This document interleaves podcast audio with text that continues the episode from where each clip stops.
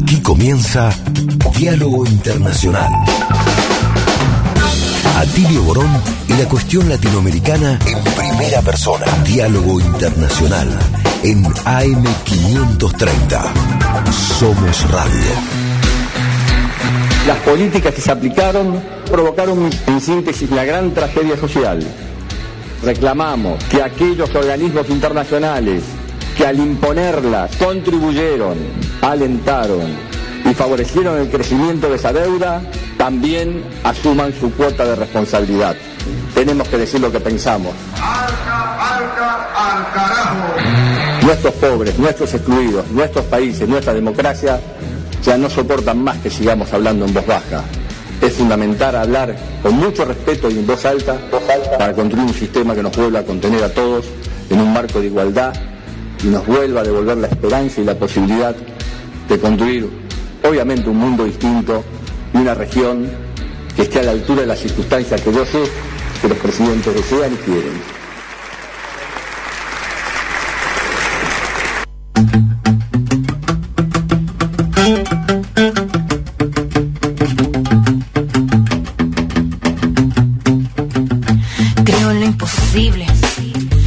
La locura más cuerda es buscar cómo ser libre. Creo en lo imposible. Que de nuestras espaldas brotarán las alas que nos harán volar invencible. Creo en lo imposible. Que el 5 silenciará el. Y aquí creemos en lo imposible, pero lo hacemos posible en diálogo internacional. Una mirada de nuestra América. Buenas tardes a todos y a todas. Aquí en el programa de Tirio Borón y abrimos escuchando esas maravillosas palabras de Néstor Kirchner, justamente haciendo posible lo que por ahí años antes creíamos como imposible, diciéndole no al FMI, diciéndole no al ALCA, ALCA, ALCA, al carajo. Hoy que se cumplen justamente 17 años del no al ALCA. Buenas tardes, Atilio, ¿cómo estás? Buenas tardes, todas y todas, muy muy bien, feliz de estar acá en la radio y justamente hoy tenemos una fecha muy emblemática, ¿verdad? Nada menos que 17 años de la derrota del principal proyecto geopolítico y geoeconómico que Estados Unidos nos tenía reservado para todo el siglo XXI. Así que enhorabuena, que estamos acá sin el ALCA. Sin el ALCA, con otros desafíos que enseguida vamos a hablar. Y bueno, este programa lo hacemos aquí eh, con Telma Luzzani, que enseguidita va a estar llegando. Estamos un poco, algunos, algunas un poco atrasadas porque tenemos aquí en Congreso la marcha del orgullo y bueno, eso hizo que algunas nos atrapara un poco el tránsito, pero enseguida va a estar llegando. Pero aquí está también con nosotras eh, Marcelo Rodríguez. ¿Qué tal? Marce, ¿Qué ¿cómo tal? estás? ¿Qué tal? Buenas tardes, ¿cómo están? Bueno, como siempre, una alegría en un nuevo programa de Diálogo Internacional. Y como bien ustedes decían, ¿no? Qué mejor que empezar recordando a 17 años del no al ALCA, del rechazo a estas políticas que quería imponer Estados Unidos y que fue uno de los momentos más altos de la integración latinoamericana. ¿no? con una iniciativa política muy fuerte, lo que fue esa cumbre de los pueblos en Mar del Plata, lo recordamos constantemente, así que bueno, muy contentos y esperando que eh, en los próximos, ahora con los triunfos de Lula, de Petro, etcétera, podamos vivir una nueva etapa de, de- de ofensiva de los pueblos por sus derechos. Esperemos que así sea y, y está haciendo. Y aquí hizo su entrada triunfal al estudio mayor de la AM530, la radio de las Madres de Plaza de Mayo, el compañero Federico Man- Montero, recién o casi más o menos recién llegadito de Brasil. ¿Qué tal, Fede? ¿Cómo les va? Buenas tardes, ¿cómo andan? Eh, bien, bien. ¿Y vos? Muy bien, muy bien, emocionado después del discurso de Cristina de ayer, expectante Mm. respecto de lo que vaya a pasar en estos momentos en el Congreso del Partido Justicialista Provincia de Buenos Aires. Y en un día histórico, como mencionaban, volver a poner eh, la perspectiva de lo que significó en ese momento y el legado que representa pa- para esta etapa, a veces compleja, pero esperanzadora. Y, creo que pone una serie de desafíos sobre nosotros, ponerlo en contexto político eh, para plantear la- las cuestiones que están hoy al- en el centro de la discusión. Dar todas las discusiones. Si algo se hizo en, en esa, en ese momento fue dar todas las discusiones. Creo que es un poquito el, el kit de esta etapa. Claro. Eh, bueno, los saluda Paula Klachko también, acá aprovecho y, y volvemos a, a referir una vez más eso de poner en discusión y con mucho coraje, con mucha valentía y esos presidentes pueblo apoyados justamente en su pueblo, en las movilizaciones, en la lucha, en la enorme movilización, porque ese Mar del Plata de 2005 eh, recordemos que estuvo el pueblo en la calle, eh, yendo, llegando desde todos lugares de, de, Argentina y más también, ¿no? De América Latina, eh, apoyando a esos a esos referentes populares que, bueno, pusieron la cara frente al supuesto quien se creía el amo del mundo, ese señor Bush que con la cara desencajada tenía que bueno, aceptar de que eh, esas esos referentes populares de lo que siempre creyeron como su patio trasero le dijeran no, no a sus planes anexionistas, imperialistas, colonialistas, no a lo que iba a ser una rendición completa de eh, nuestras sociedades, nuestras economías, a, eh, al capital transnacional, a seguir concentrando la riqueza de manera mucho más directa. Y esa historia que escribimos los pueblos, desde esos años hasta, bueno, hasta, hasta ahora, hasta ahora. Fueron años de muchas victorias y después, como muchas veces comentamos acá, también a partir del golpe de Estado contra Dilma Rousseff, la derrota electoral en Argentina y otros, y otros eh, también momentos de golpes de Estado y, y traiciones como las que se vivieron en Ecuador, generaron un cierto retroceso de ese ciclo progresista, pero que ahora realmente estamos viendo que se relanza con otras características, con otras coaliciones, con otras alianzas, pero se relanza y hoy tenemos en nuestra región una realmente la mayoría de los países gobernados por opciones, por alianzas de las que el pueblo forma parte en mayor o menor medida y que eh, son progresistas en un término que realmente en el sentido acá, bueno, somos profesores de la universidad, no en un sentido gramsciano, en el sentido de lo que hace progresar a los pueblos, en el sentido de mejorar la vida de las grandes mayorías. Bueno, compañeros, aquí entonces vaya nuestro. Acá hace, bueno, genial que llega la que faltaba pero realmente esencial para nuestro programa, la querida Telma Luzzani. Hola chicos. Muy bella, entra acá con toda su elegancia y a desplegar su inteligencia. ¿Cómo estás, Telma? Bien, acá con dificultades para llegar, porque bueno, como todo el mundo sabe, hoy es el día de la marcha del orgullo gay, así que este me costó, estaba todo cortado. Estaba todo cortado, muy muy difícil llegar. Pero bueno, llegaste, así que llegué por suerte, sí. Acá estamos. Bueno, y hoy vamos a estar entonces eh, comentando temas importantes como por ejemplo eh, ¿Podemos decir qué invitado vamos a tener, Atilio? ¿Qué te parece? Sí. Este, llegará también. Llegará si, llega, si la marcha no se interpone, vamos a tener a Rafael Correa en el piso, el expresidente del Ecuador, va a estar acá con nosotros conversando básicamente sobre la economía mundial y el impacto sobre América Latina y los procesos políticos en curso hoy en la región. Esperemos que pueda llegar, este, así que está en un hotel no muy lejano, supongo que va a llegar a tiempo. Bueno, va a ser realmente muy interesante poder hablar con el presidente Rafael Correa. Por supuesto que ahora enseguidita nomás vamos a estar hablando de Brasil, con, especialmente con Fede Montero, que viene desde allá. Y eh, vamos a hablar también del, martes, ¿no? Que van a ser las elecciones de término medio de los Estados Unidos. Se eligen algunos gobernadores y se renueva una parte de la Cámara de Representantes, de la Cámara de Senadores. Así que, bueno, Telma especialmente va a estar haciendo una entrevista, sí, con la doctora Anabela Buzo, que es eh, ah. una importante especialista en Estados Unidos de la Universidad Nacional de Rosario. Sí. Bien.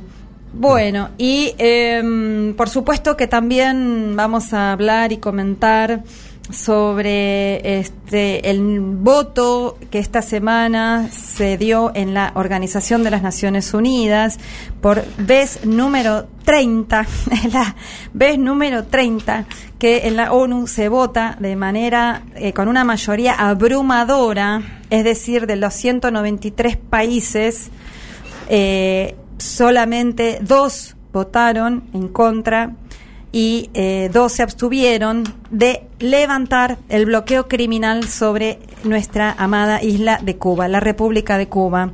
Por supuesto que los países que se oponen son eh, Estados Unidos, esa potencia que, que lleva a cabo esa medida de guerra contra esa isla honesta y digna, y e Israel, su adláter allá en el mundo del Oriente, pero que es su peón de, ¿no? Su alfil para desplegar su, sus guerras a los pueblos que quieren construir sus caminos independientes y se abstuvieron. Todavía Brasil gobernada por este señor neofascista que ya está de salida y Bolsonaro, y también Ucrania, también, donde gobierna por ahora el neofascismo eh, bajo esa guerra.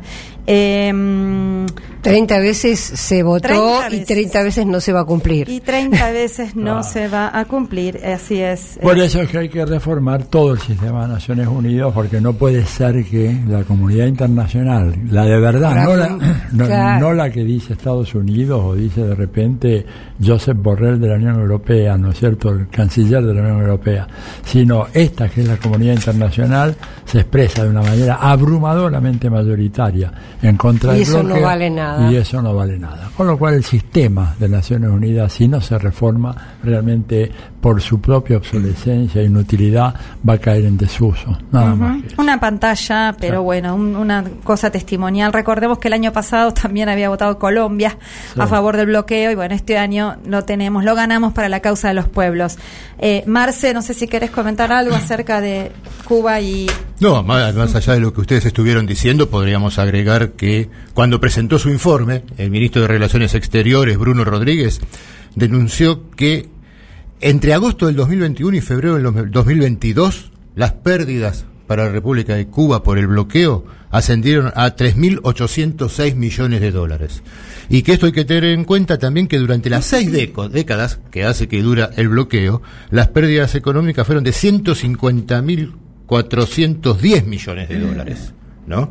Esto para mensurarlo solo en términos económicos, pero sabemos todo lo que eso representa, además, eh, en la falta de ingreso, en los problemas para los insumos médicos, eh, educativos, etcétera, que la isla de Cuba, la, gloriosa revolución cubana, viene sufriendo hace seis décadas, y que sin embargo eh, sigue resistiendo y firme. Otra vez una votación, como bien decían, con 185 votos a favor, en contra del bloqueo, y, y la poca expectativa de que se cumpla, porque Estados Unidos sigue muy firme en sostener estas medidas inhumanas sobre la República de Cuba. Una So- perlita, Venezuela saben que no pudo votar porque por el bloqueo Por que Estados Unidos le hace a Venezuela no puede pagar, no porque no quiera, No. sino porque no la dejan pagar eh, su cuota, su membresía a la ONU, claro. por lo tanto no puede votar. Es una locura, ¿no? Bueno, bueno. Bueno, por eso es que el sistema hay que cambiarlo. Y en relación a lo que decía Marcelo, el costo total del bloqueo durante 60 años, para tener una idea comparativa, equivale en este momento por lo menos a dos planes Marshall. Una locura. Dos planes Marshall, con un plan Marshall se reconstruyó Europa de la Segunda Guerra Mundial, con dos planes Marshall en contra no han podido todavía hundir y po- o poner de rodillas a la revolución Ahí cubana. está. Ujú. ¿Qué Ahí está, Bueno. resistiendo con tanta dignidad. Eh, escuchen, recomiendo re- escuchar al canciller Bruno Rodríguez Parrilla, que realmente la locución en la ONU fue impresionante. Diálogo Internacional. Hasta las 20 en AM530. Somos Radio. Jair Mora! Seu menino já tá comentando?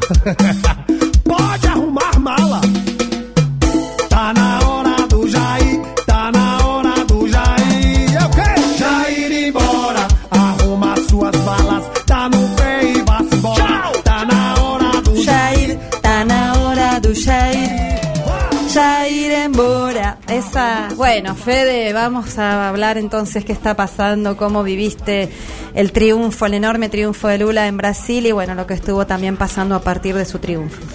Bueno, se dio un resultado que creo que tiene una significación enorme para Brasil y para el conjunto de la región y también a nivel global, porque pensando un poquito para atrás, si hubiera ganado Bolsonaro la elección, se hubiera transformado inmediatamente en un nodo de esta red de derecha reaccionaria.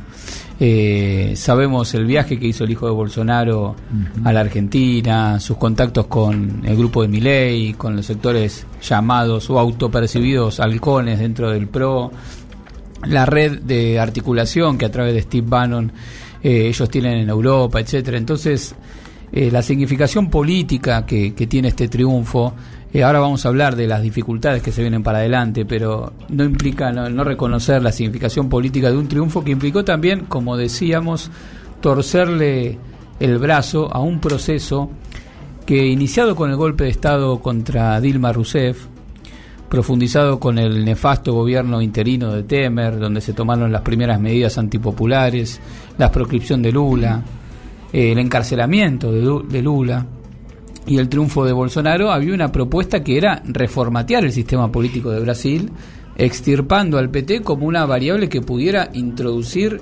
alguna perspectiva de cambio frente a las grandes mayorías. Ese era el proyecto de un sector de la élite brasileña y encarnado por el bolsonarismo. Eso también fue derrotado. Dicho esto, la, la- el- la victoria del, del PT de Lula fue una victoria importante que repite, si se quiere, en términos electorales, el porcentaje similar que había obtenido Dilma cuando triunfó. Pero hay una gran diferencia, hay dos grandes diferencias, que son quienes se, se- se presentaron a ese balotaje, y no son menores.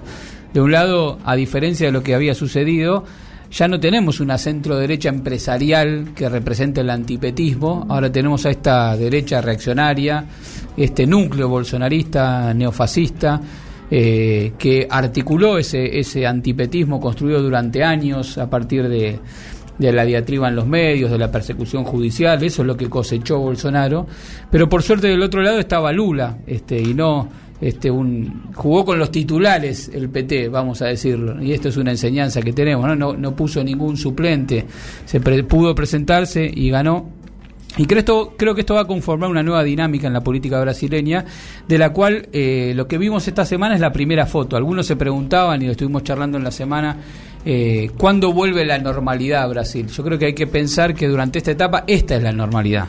Es decir, una derecha con capacidad institucional, con terminales políticas en algún sector de la derecha norteamericana, que veremos qué, qué sucede el día martes, si sale fortalecida, si no sale tan fortalecida, y con capacidad de desplegar una presencia callejera con estos tintes que hemos visto en estos días, que quizás no impliquen o no necesariamente impliquen una desestabilización institucional, pero sí va a implicar una fuerte presión sobre las decisiones que pueda tomar el gobierno de, Lula a nivel eh, parlamentario y de programa de gobierno. Entonces, frente a este nuevo escenario, ¿cuál va a ser la política de Lula? No solamente en términos de cuál va a ser su agenda, sino cuál va a ser su estrategia de acumulación, de movilización, de convocatoria. Algo vimos en ese festejo impresionante que tuvimos la oportunidad de, de compartir ese domingo en San Pablo, en la Paulista y hasta, hasta bastante tarde ese domingo, pero eh, se habilitó la transición, jugó el bolsonarismo sus cartas en la calle, hay que ver qué cartas juega Lula de acá en adelante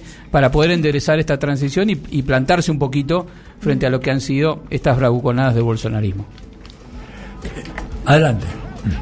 Bueno, no, quería eh, agregar algo respecto a lo que decía Federico, que yo tal vez no sea tan optimista en cuanto a la fuerza de bolso- del bolsonarismo.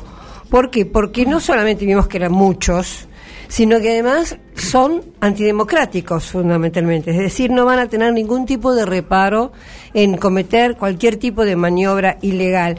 Y lo digo porque mm, he leído mm, algunos medios eh, eh, del, digamos, del capitalismo financiero global, como The Financial Times o The Wall Street Journal, que directamente eh, mm, dicen algo así como que, bueno, Lula es el mar menor, por eso lo apoyamos. Pero falta agregar, y de hecho está implícito, si nos estorba mucho, lo corremos. De hecho, mira, eh, traje una cita que aparece en el Financial Times que dice, bueno, que nosotros eh, apostamos por Lula eh, en lugar de Bolsonaro. Haremos que Lula sea elegido para detener a Bolsonaro. Luego, el primer día de su gobierno, pasamos a la oposición. Esto está en un artículo firmado por Michael Stott del Financial Times. O sea que ya está dando la pauta de cómo lo van a tener acorralado a Lula y en la primera de cambio. Eh, desestabilizarlo. Por eso digo, esta fuerza que vimos del bolsonarismo de repente puede ayudar a esto, ¿no? A una guerra híbrida o a algún tipo de, golpe blando. Sí, está claro que en el dispositivo que construyó Lula para ganar la elección es un dispositivo amplio con intereses incluso contradictorios, no solamente en el nivel político partidario, donde su vicepresidente, quien encabeza hoy la transición eh, en relación al gobierno de, de Bolsonaro, es Gerardo Alckmin, un representante de la centro derecha brasileña, claramente, que, lo- que se construyó en términos de defensa de la democracia, sino también porque el- gran parte de los intereses eh, industriales de Brasil, la Fiespi apoyó a Lula, los grandes medios de comunicación, no diría que apoyaron a Lula, pero por lo menos no lo combatieron como lo venían haciendo y eso ya eh, le dio un gran respiro respecto de la cobertura que tuvo, e incluso sectores del Poder Judicial, el titular del Superior Tribunal Federal y del Tribunal Superior Electoral, actuó de una manera bastante firme, poniendo reglas en el marco de la en el marco de la- del debate eh, electoral. ¿Qué quiero decir? Que los componentes que permitieron eh, el proceso de destitución y golpe de Estado contra Lula hoy están neutralizados o hasta que ganó Lula estaban neutralizados políticamente. Es cierto que ellos van a jugar su partido también, pero está claro que eh, en términos políticos está, eh, digamos, el campo popular en Brasil está en mucho mejores condiciones para esta discusión que lo que estaba antes.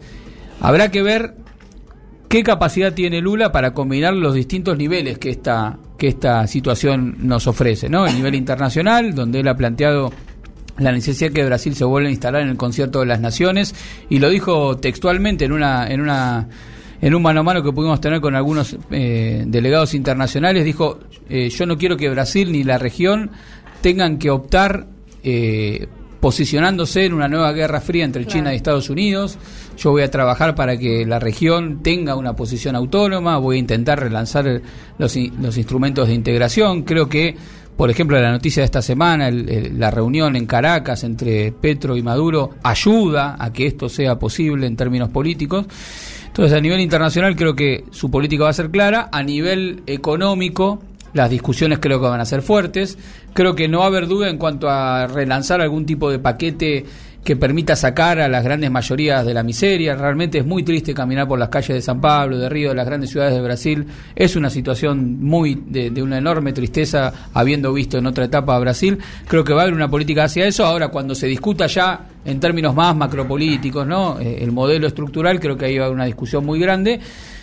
Hay un impulso del PT, habrá que ver si las bases del PT, los movimientos sociales a que, que van a ser convocados, pueden constituir una, digamos, una iniciativa que les permita apalancarse sobre el gobierno de Lula para superar todas estas trabas que avisoramos que van a acontecer tan pronto Lula asuma. Pero bueno, todavía Lula no asumió, ¿no? Eh, El primero Claro. de enero. No nos, no nos adelantemos a debates que ya se van a venir. Pero eso Yo- va a ser central. Sí, Atilio, adelante. No, yo diría que en este momento lo que hay que esperar es ver cómo es que se produce la transición hacia el nuevo gobierno, cuál es el elenco que va a tener este Lula en su gabinete, porque eso va a ser un poco, nos va a dar una pauta de por dónde vendrá la mano, ¿no es cierto? Suenan algunos nombres eh, que medio me provocan espanto a mí, pero bueno, son, pero habrá que ver, habrá que ver porque puede ser que haya cambios a último momento. Pero como dice Federico, acá está recién empezando a moverse el tablero, ¿verdad? Las fichas en el tablero y, y- y Lula es un tipo que tiene mucha capacidad de manejo,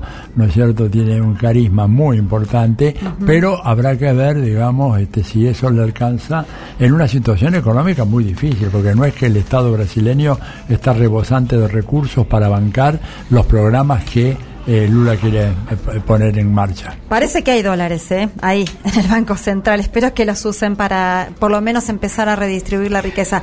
Pero lo central, creo que lo que decía Fede es, eh, en estos primeros 100 días de gobierno, si bien nos, obviamente sostenemos que la historia la hacen las clases y las fracciones de clase y los sujetos colectivos, va a ser decisivo la voluntad política de Lula, de Sí. este personaje, como decía Fede antes, de, de primer nivel eh, en, en imponer su voluntad política eh, con la fortaleza de este triunfo y apoyado en la movilización popular, porque bueno, tiene las cámaras de representantes de diputados en, en contra. tiene una relación Sí. de fuerza desfavorable, lo que decía Telma recién es muy grave. Ya la, la- la vocería del capital eh, eh, amenazándolo. Y también repaso lo que decía Telma, que es muy grave, por si alguna compañera oyente se lo perdió. Las y los bolsonaristas que esta semana cortaron cientos de, de ¿no? Me atrevo a decir cientos de, Sí, de sí, más de Casi 200, tres- sí. sí, más de casi 200, casi 390, rutas en- en- 290. a lo largo de todo Brasil, en algunos lugares, en Río de Janeiro, en Santa Catarina, hemos visto eh, haciendo las- el saludo nazi. O sea que, bueno, hay una amenaza. Sí, sí, incluso hemos visto en estas horas el fallecimiento de una niña que fue baleada por Mm. los bolsonaristas el día domingo.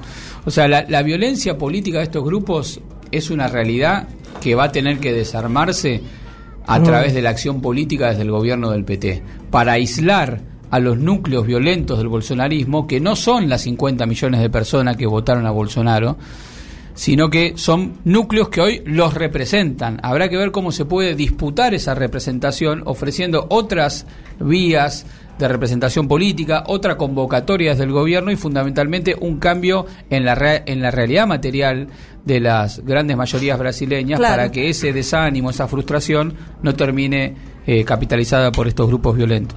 Un par de informaciones. Bueno, con, lo- con respecto a la transición, están reunidos eh, los, los representantes del PT, son la presidenta Gleisi Hoffman y Aloisio Mercadente, ex ministro. Bueno, ya están, eh, lo que trascendió, dijo Hoffman, es que están en negociaciones con los legisladores, justamente por ese Congreso que es tan desfavorable para el PT, están en negociaciones para una propuesta de reforma constitucional en la que se busca aumentar el techo del gasto público que ya está establecido por ley para que pueda haber recursos justamente para cumplir con los programas que ha propuesto Lula. Del otro, la otra buena noticia me parece es que el 24 de noviembre va a haber una reunión en México llamada por Andrés Manuel López Obrador. Está invitado Alberto Fernández, está invitados eh, Gabriel Boric y no sé, los rumores del pasillo dicen que también va a estar Lula. Esto va a ser un, un importante espaldarazo para la integración, si es que se da, ¿no? Porque la idea es esa, es darle un nuevo impulso a la CELAC y a la integración Central. regional. Central. Bueno, quédense con nosotras y nosotros escuchando Diálogo Internacional porque enseguida volvemos. É um preguiçoso que nunca trabalha, nada é culpa dele. Sem apoio de cunha, isso é laranjada, tá vendo, não? Jovem sem emprego, ele Diálogo Internacional. Atilio Borón y un gran equipo analizan la cuestión latinoamericana en primera persona. Diálogo Internacional. Los sábados a las 18 en AM530. Somos Radio. Deja tu mensaje en nuestra línea de oyentes de WhatsApp. 11 3200 0530. Somos Radio. AM530. Con la app IPF, los socios Serviclub tenemos el control, porque puedo canjear puntos por lo que quiero. Transferirle puntos a quien quiero. Canjear millas para viajar a donde quiero. Y puedo ingresar dinero en mi cuenta cuando quiero. Para seguir aprovechando descuentos y mucho más, descargala y disfruta de todos los beneficios. Tronador, agua mineral, botellones y dispensers para el hogar y la oficina. Hacé tu pedido al 4201-2627 o mandanos un mail a info arroba aguatronador.com.ar. Tronador, agua de mesa envasada. 12 de octubre 632 en Avellaneda. ¿Qué es más importante en el fútbol? ¿Pelota o camiseta? Cuando haces tres goles te dan la pelota. Cuando la rompes, te piden la camiseta. Llega a IPF la pelota exclusiva Adidas al Rila y la camiseta IPF Messi Adidas. Vos, ¿cuál preferís? Canjea ambas en IPF con tus puntos Serviclub. Mucho mejor que comprar bolsas herméticas es hacer herméticas todas las bolsas. Con Cangrejito, el único broche cierra bolsas que sella herméticamente bolsas, paquetes, sachets y tetrapacks. Conocelo y conseguilo en cangrejito.com. Café Bantú. Máquinas expendedoras de oficina y también el mejor café para tu casa. Teléfonos 4304-3927 y www.cafebantú.com.ar. Protection Top SRL, empresa de seguridad privada, instalación de alarma, cámaras, servicios de seguimiento, custodias personalizadas, rastreos por GPS, servicios especiales, las 24 horas, los 365 días del año. Llame gratuitamente al 0810-333-2008 o al 4-205-9777. Protection Top, líder en seguridad privada. AM530. AM530. Que la radio es comunicación, es imaginación, es educación. No hay nada que eduque más que una radio, no hay nada más que te haga imaginar cosas que una radio. Cuando uno es chiquito y escucha por primera vez la radio, te imaginas cualquier cosa, es impresionante. Te armas un teatro. AM530. La radio de las madres de Plaza de Mayo. Atilio Borón, Telma Luzani, Federico Montero, Paula Clasco, Marcelo Rodríguez, Florencia Turci Colombo. Diálogo Internacional en AM530. Somos Radio. Donde estés y cuando quieras, escucha Radio UNDAV. Baja la aplicación en tu celular. Búscanos en tu tienda de aplicaciones como Radio UNDAV y escucha nuestros contenidos. Baja la aplicación en tu Baja la celular. aplicación en tu celular. Donde estés y cuando quieras, Radio UNDAV. Hacemos otra comunicación. Otra comunicación.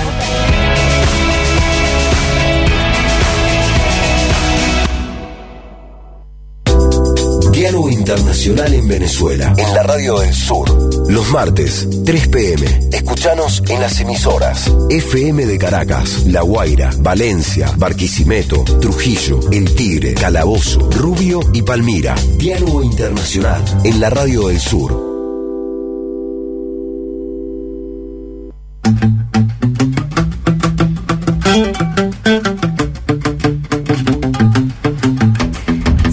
En diálogo internacional, una mirada desde nuestra América. Y bueno, acá estamos todas muy contentas y contentos porque tenemos aquí sentadito junto a nosotras a el presidente Rafael Correa, presidente de Ecuador, ese Ecuador que eh, en donde se llevó a cabo el buen vivir durante su presidencia, que fue núcleo duro del cambio del cambio de época progresista en América Latina. Bueno, así que acá estás, Rafael, ¿qué tal? Qué gusto tenerte con nosotros, encantada, ¿cómo estás? Bien, bien, gracias. El gusto es mío. Muchas gracias por esta oportunidad y un beso, abrazo a Buenos Aires, Argentina y especialmente a esas referencias de vida que son las madres de la Plaza de Mayo. Eh, sí, me encuentro bien y siempre pues eh, contento de estar en Buenos Aires. En, en Buenos Aires es casi imposible encontrarse mal. Bueno, Rafael, mira, un poco la idea es un honor para nosotros, para la radio, para el programa este que hacemos acá en Radio eh, del eh, Radio Madres y la radio de la Universidad Nacional de Avellaneda, tenerte acá para que nos des una visión inicial, así el panorama, como lo estás viendo América Latina en un momento como este. Hoy se cumplen 17 años de la derrota del Alca, nada menos, hoy 5 de noviembre, en Bar del Plata, ¿no? Y Con todo cariño, Atilio, ese es uno de los problemas. Celebramos esas victorias, pero eso debería ser lo- la rutina. Sí. ¿No? Y finalmente en largo plazo no pusieron, pudieron pas- eh, pasar el ALCA, pero eh, crearon el Grupo de Lima, crearon Prosur, eh, Ujú. hay gobiernos eh, neoliberales que destrozaron a nuestros países, entonces eh, que- creo que, no sé cómo explicarlo, de- debemos aspirar un poco más. Aún así aspiramos solo a vencer a Estados Unidos, debemos aspirar a imponer nuestra agenda, y no por locos. O sea, la obsesión de todo político latinoamericano, de todo dirigente sano latinoamericano, debe ser vencer 200 años de su desarrollo, como lo llamen, malvivir, etcétera, pero que más que definirlo por lo que es, definirlo por lo que eh, no debe ser. No debe ser pobreza, no debe ser desigualdad, no debe ser discriminación. Y llevamos 200 años en lo mismo. Entonces, eh, no hay fijación ideológica. Si el neoliberalismo yo creyera que eh, soluciona la vida de nuestros pueblos, apoyaría el proyecto neoliberal, pero eh, es lo más absurdo, un proyecto neoliberal que es muy cercano al individualismo, no es lo mismo, pero muy cercano, que invoca la competencia en el plano económico en la región más desigual del planeta. O sea, es proponer un desarrollar el patinaje sobre hielo en pleno Sahara, o sea, algo totalmente contradictorio. Entonces, eh, esa es la idea, imponer una agenda que ya definitivamente nos saque de 200 años de retraso, 200 años de su desarrollo. Parte es resistir los embates de Estados Unidos, pero tener en- en nuestra propia propuesta.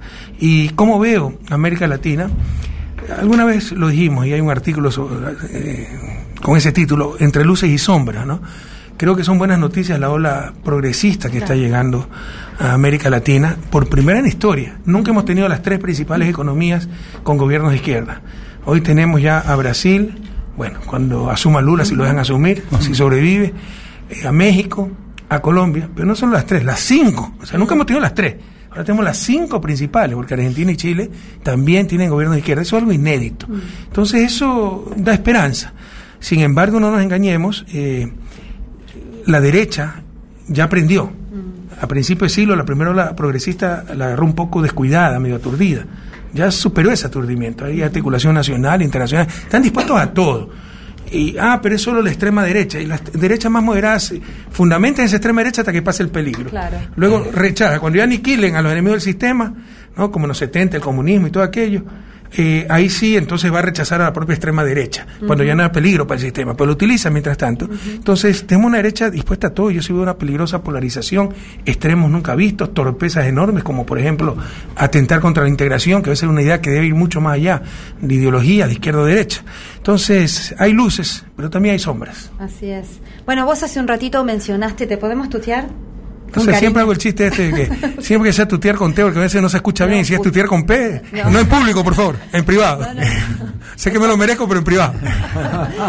Bueno, te tuteamos, te tuteamos con cariño. sí, con T, ¿no? Sí, sí, con T. Jamás con P. Jamás. No, no. Bueno, vos mencionabas al grupo de Lima, al cartel de Lima, al Prosur, ese invento ran- que todavía creo que tiene una página en internet donde todavía está Macri, cualquier cosa. en el- Pero sin embargo, bueno, esta semana con el triunfo de Lula corría una foto por ahí en los WhatsApp donde se fueron tachando uno a uno todos los presidentes de derecha, de la derecha rancia, representantes de esas oligarquías que antes golpeaban a las puertas de los carteles, hoy apelan a las derechas violentas.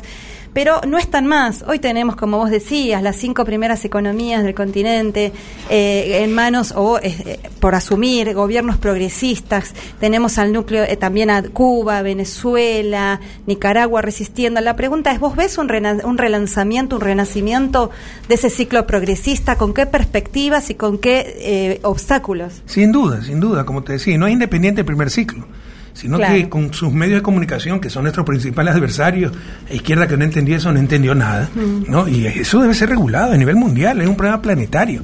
Nos están destrozando la democracia. Yo sé que eh, autodefinen como eh, los guardianes de la democracia, en verdad son los destructores de la democracia, porque eh, no dan información, sino manipulación. Y sin verdad, sin información, no puede haber pues democracia, no puede haber elecciones libres. Solamente la verdad os hará libre, dice el Evangelio. Y, sin, y con manipulación eh, no, no hay elecciones libres. En todo caso, eh, es un problema, como te decía, eh, planetario. Eh, bueno, no es independiente este segundo ciclo progresista del primero. El primero fue muy exitoso, pero con su medio de comunicación convencieron a mucha gente, es impresionante, que cuando estábamos bien estábamos mal. Y ahora que estamos mal estamos bien. Felizmente la gente ya puede comparar, pero sigue ese peligro, esos medios de comunicación que dicen cualquier cosa y con total descaro. Y vino la contraofensiva, que le llamamos la restauración conservadora, sin límite ni escrúpulos, vinieron dispuestos a todos, con hambre atrasada, atentando contra integración, contra democracia, contra derechos humanos, imponiendo el lofer, rompiendo la constitución, los estados de derecho, como con Dilma, como con el Traidor Moreno en Ecuador. Eh, y pero la gente tenía como comparar y no se puede engañar a todos todo el tiempo. Viene la nueva ola progresista, pero yo sí veo una ola progresista un poco más heterogénea. Yo te diría, en la- incluso más extendida la eh, segunda ola progresista, porque México nunca estuvo con nosotros. Claro. En México es segunda economía Y Colombia. de América Latina. Colombia, hace dos años me decía alguien, en Colombia tengo un gobierno de izquierda, lo mandaba al manicomio. pues. Son cosas de Perú. Sí. Perú.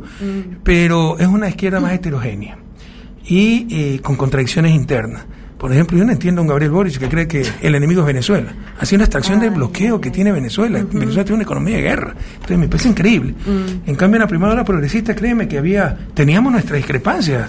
Yo no coincidía con todo con Hugo Chávez, Hugo Chávez con Lula. pero había una confianza muy grande entre nosotros. Yo diría hasta una complicidad, una hermandad, que no veo esa cohesión en la segunda ola progresista. Pedro Castillo, por ejemplo, las inconsistencias que está cayendo en Perú. Y por otro lado, como te decía hace un momento, veo una derecha mucho más preparada y dispuesta a todo para no permitir nada. Ningún cambio. Dispuesta a todo. Por ejemplo, Lula creo que va a tener graves problemas para gobernar. ¿no? Va a estar enfrentado a una derecha fuerte y dispuesta a todo. Entonces veo esos obstáculos. Justamente de eso hablábamos antes de que llegaras, pero de- antes de hablar de Brasil, te quería preguntar sobre el tema de la integración, porque una de las características y éxitos, según mi opinión, de la primera parte de esta ola progresista, las, las primeras décadas del siglo XXI, fue justamente UNASUR, el Consejo de Seguridad, lograr realmente un intercambio de información, sobre todo a nivel militar, que yo nunca lo había visto, creo que nunca existió desde las independencias del siglo XIX hasta ahora. Pero sin embargo, en esta segunda etapa no estamos viendo esa posibilidad, tal vez por esa heterogeneidad que vos hablabas. Eh, ¿Vos pensás que con el triunfo de Lula y con mm, la eh, interés que tiene Andrés Manuel López Obrador de que haya justamente integración, puede darse a, par- eh, a partir de este momento una integración mayor? Sí, y no lo vemos porque destruyeron UNASUR, o intentaron destruirlo, ¿no? Eh, formalmente UNASUR sigue vigente, de acuerdo con el tratado, para, o sea, se necesitaba cierto número de países para que entre en vigencia el tratado, no recuerdo, seis, ¿no? Sobre 12 países, pero para que deje de existir UNASUR no es que se necesitan menos de seis países, no, se necesita que todos los países estén de acuerdo en eliminar, en eh, denunciar el tratado, y eso no se ha hecho. Muchos países denunciaron a nivel ejecutivo sin apoyo de, de los legislativos, las cosas en derecho se deshacen como se hacen. Eh, Formalmente, UNASUR sigue vigente. Hay un paper, un artículo muy importante de John Long y Natasha Zúñez, una analista abogada extraordinaria eh, argentina, entonces donde explican todo aquello, ¿no? Y los errores que cometió UNASUR y cómo se puede hacer para el resurgimiento de UNASUR. Yo creo que con Lula se va a dar un gran impulso y por eso no ven ahora los consejos de defensa, porque esto es UNASUR. UNASUR avanzó en sus primeros 10 años mucho más de lo que avanzó la Unión Europea. Pero así es la miopía de una derecha cavernaria, que como la identificaron con la izquierda, con Hugo Chávez, etcétera, había que destruir todo lo que tenga que ver con la izquierda, con Correa, Lula, Mujica. Cuando en la Nasura estaban sentados presidentes de derecha también. la fundaron ¿verdad? presidentes de derecha como Álvaro Uribe y Alan García. Claro. Pero así es la Bueno, ahí, miopía. ahí estaba la pata de Estados Unidos que no quería para nada nuestra integración. ¿no es Sí, pero no, no, no, o sea, ya cuando hay tanto abuso en Estados Unidos, los malos no son ellos, los vasallos son, están acá. No, no, no nos engañemos, hay gente que agenciosamente se deja poner el collar y la campana, no es que lo buscan para ponerse o, li- o lo, o lo obligan. Entonces tuvieron agentes infiltrados, ¿no? Gobierno de Macri, gobierno de Moreno y tantos gobiernos más para destruir. Ustedes se pueden imaginar Ecuador, la sede de UNASUR, y que denuncie el gobierno de Moreno UNASUR. O sea, eso es algo nunca visto, nunca visto. Entonces, cuando se retoma UNASUR, se podrán retomar todos esos proyectos. Y tú nunca los habías visto, porque nunca había habido una integración como la UNASUR, que llamamos integración integral. Las CELAC es un foro, como la OEA que esperamos que reemplace la OEA, que no sirve para nada. Sí, sirve para el dominar, vigilar a las colonias, el Ministerio de las Colonias. Entonces, CELAC sería un foro donde procesar nuestros conflictos, eh, nuestros acuerdos, eh, lograr, eh, tal vez incluso hasta proponer políticas eh, regionales. UNASUR era ejecutivo, operativo. ¿no? implementaba que el Consejo de Defensa coordinar la, eh, las cuestiones de defensa, el Consejo de Salud, pero también proyectos como interconectividad, energía y tantas otras cosas. Impedir Entonces, golpes Era, claro. era una integración. Impedir no- los golpes de No es Estado, un foro, ¿no? va mucho más allá de eso. Eso también lo puede hacer CELAC como foro. Sí, Rafael. Eh, otro de los aspectos importantes de este proceso de integración eh, y de este nuevo impulso a los procesos de integración en América Latina con la heterogeneidad de estos gobiernos progresistas es el desafío del papel que tiene que jugar América Latina como región en un mundo que se está transformando aceleradamente y en el cual parece crecer una tendencia a la multipolaridad. ¿No? donde todos aquellos nuestros países por sí solos van a quedar muy disminuidos para poder jugar en nuestro en este nuevo terreno y ahí la integración latinoamericana tendría un plus mucho más importante, ¿no? ¿Cómo, cómo ves también esta otra cara fundamental para este nuevo proceso de integración en América Yo lo veo Latina? evidente. El mundo del futuro será un mundo de bloques. Claro. Si no formamos bloques, eh, seremos absolutamente insignificantes a nivel mundial. Y eso perjudicará a nuestros pueblos. Estados Unidos ya es un bloque en sí mismo. 50 estados, una perfecta unión. Europa es un bloque. Rusia es un bloque en sí mismo, el país más extenso del planeta. China es un China. bloque con 1.400 millones. Medio Oriente actúa mm, fuertemente como bloque. Y Latinoamérica, la que todavía está dispersa. Y África, ¿no? También. Entonces, Latinoamérica y África. no quería nombrar África porque la pobre África Sí, está muy mal. No, todos los problemas, pero por supuesto África también, pero, pero incluso Unión Africana creo que ha logrado más avances que nosotros. En todo caso, es obvio que tenemos que ir como bloque más allá.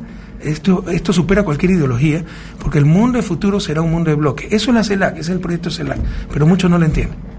Claro, siempre hubo el debate entre la CELAC como un foro o la CELAC como una organización. Yo recuerdo que, por ejemplo, Sebastián Piñera insistía mucho que la CELAC fuera un foro que se reunía cada dos años, de, los presidentes hacían sus discursos y después no quedaba nada. En cambio, creo que tu idea y la de muchos, algunos otros gobernantes, era de que eso tuviera una encarnadura real, una organización que produjera estudios, recomendaciones, etcétera, y eso, bueno, por ahí se pone en marcha ahora si Lula le da un impulso muy fuerte, que creo que es quien tiene que hacerlo, ¿no? O sea, cuando me refiero a foro, porque dije el foro donde se discute, me refiero a eso, el espacio donde se procesan los conflictos. Me refería a una organización. ¿no? Y uno de los grandes errores que cometimos con CELAC es que no pusimos una secretaría permanente. Y por pesetería, por cuestiones económicas. Increíble. Claro. La- las- tenemos secretaría iberoamericana, que no sirve para nada esa cumbre iberoamericana, es para muchos países ir a pedir que España o Portugal le financien las letrinas de tal escuelita. Ellos tienen una secretaría iberoamericana permanente y CELAC no tiene secretaría permanente. Es unos grandes Ahora se reclamó, ¿no? En el último encuentro que hubo aquí en Buenos Aires, eh, en octubre justamente, se re- antes de la, de la cumbre con la Unión Europea, el presidente pro tempore de la, de la CELAC, Alberto Fernández, reclamó que se institucionalice la CELAC, que se le dé una sede, una secretaría, recursos propios y demás. Vamos a ver si eso prospera. Pero mira, eso es muy decidor de, de lo que pasó, ¿no? Porque algo tan elemental que no se haya hecho después de tanto tiempo y de Mm. tantos años en que se creó la CELAC, significa que nos falta mucha ejecutividad y mucha convicción. O sea, que toda América Latina no pueda dar una sede y una secretaría eh, permanente, financiar una secretaría permanente para CELAC, caramba, eso es imposible. Claro, pero Falta recordemos decisión. que Brasil se retiró de la CELAC, también el gigante ese. brasileño, el gigante latinoamericano en 2020, ¿verdad? Quedó debilitada, la trataron de por lo Claro. menos inmovilizar, si no desaparecer. Pero te insisto, desde el inicio se habló. Sí. Se habló, me parece en la conferencia, creo que en Chile mismo con Piñera, no recuerdo. Y se habló, Martinelli propuso Panamá como sede permanente. Y por cuestiones presupuestarias no tomamos decisiones. Claro. Ahora, fíjate que esas cuestiones presupuestarias son de tal magnitud que, por ejemplo, eh, Telesur, que debería tener el apoyo de los gobiernos de América Latina, prácticamente está dependiendo fundamentalmente del apoyo de un solo gobierno, que es Venezuela, más lo que hizo Ecuador en tu, en- en tu momento, ¿verdad? Que es una sede magnífica, pero los demás países, ¿verdad? Yo recuerdo. No se entiende, no se entiende que quien maneja la comunicación maneja la sociedad. O sea, la sociedad es un sistema que nos une, la información colectiva. Y quien maneja esa información maneja la sociedad. La- eh, entonces necesitamos disputarle ese- esos espacios a la prensa hegemónica y no para ponerla en función de la izquierda, para poner en función de la verdad. La verdad es un bien fundamental para toda sociedad, para la democracia. Sin verdad no hay democracia. La verdad para mí debería ser un derecho humano. Han puesto en la Carta de Naciones Unidas de 1948, anacrónica ya en mi criterio, donde eh, autores, estuvieron como autores, por ejemplo, Eleanor Roosevelt, no sé, pues la señora sí era experta en derechos humanos, pu- pusieron como derecho humano hasta la propiedad intelectual, los derechos de propiedad intelectual, que son muy cuestionables Claro. y muy cuestionados.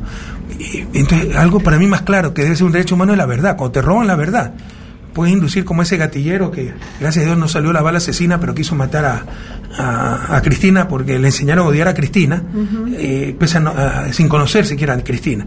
Como colectivo, como sociedad, sin información, sin la verdad, decidimos, eh, tomamos las peores decisiones de acción colectiva y eso nos condena permanentemente a su desarrollo. O sea, el daño de que nos den la verdad es inconmensurable y creo que no, no tenemos conciencia de aquello. Bueno, con eso así lograron proscribirte a vos, Rafael, como principal referente del cambio progresista en Ecuador y a tu partido varias veces y también lograron proscribir a Lula y evitar que gane en 2018.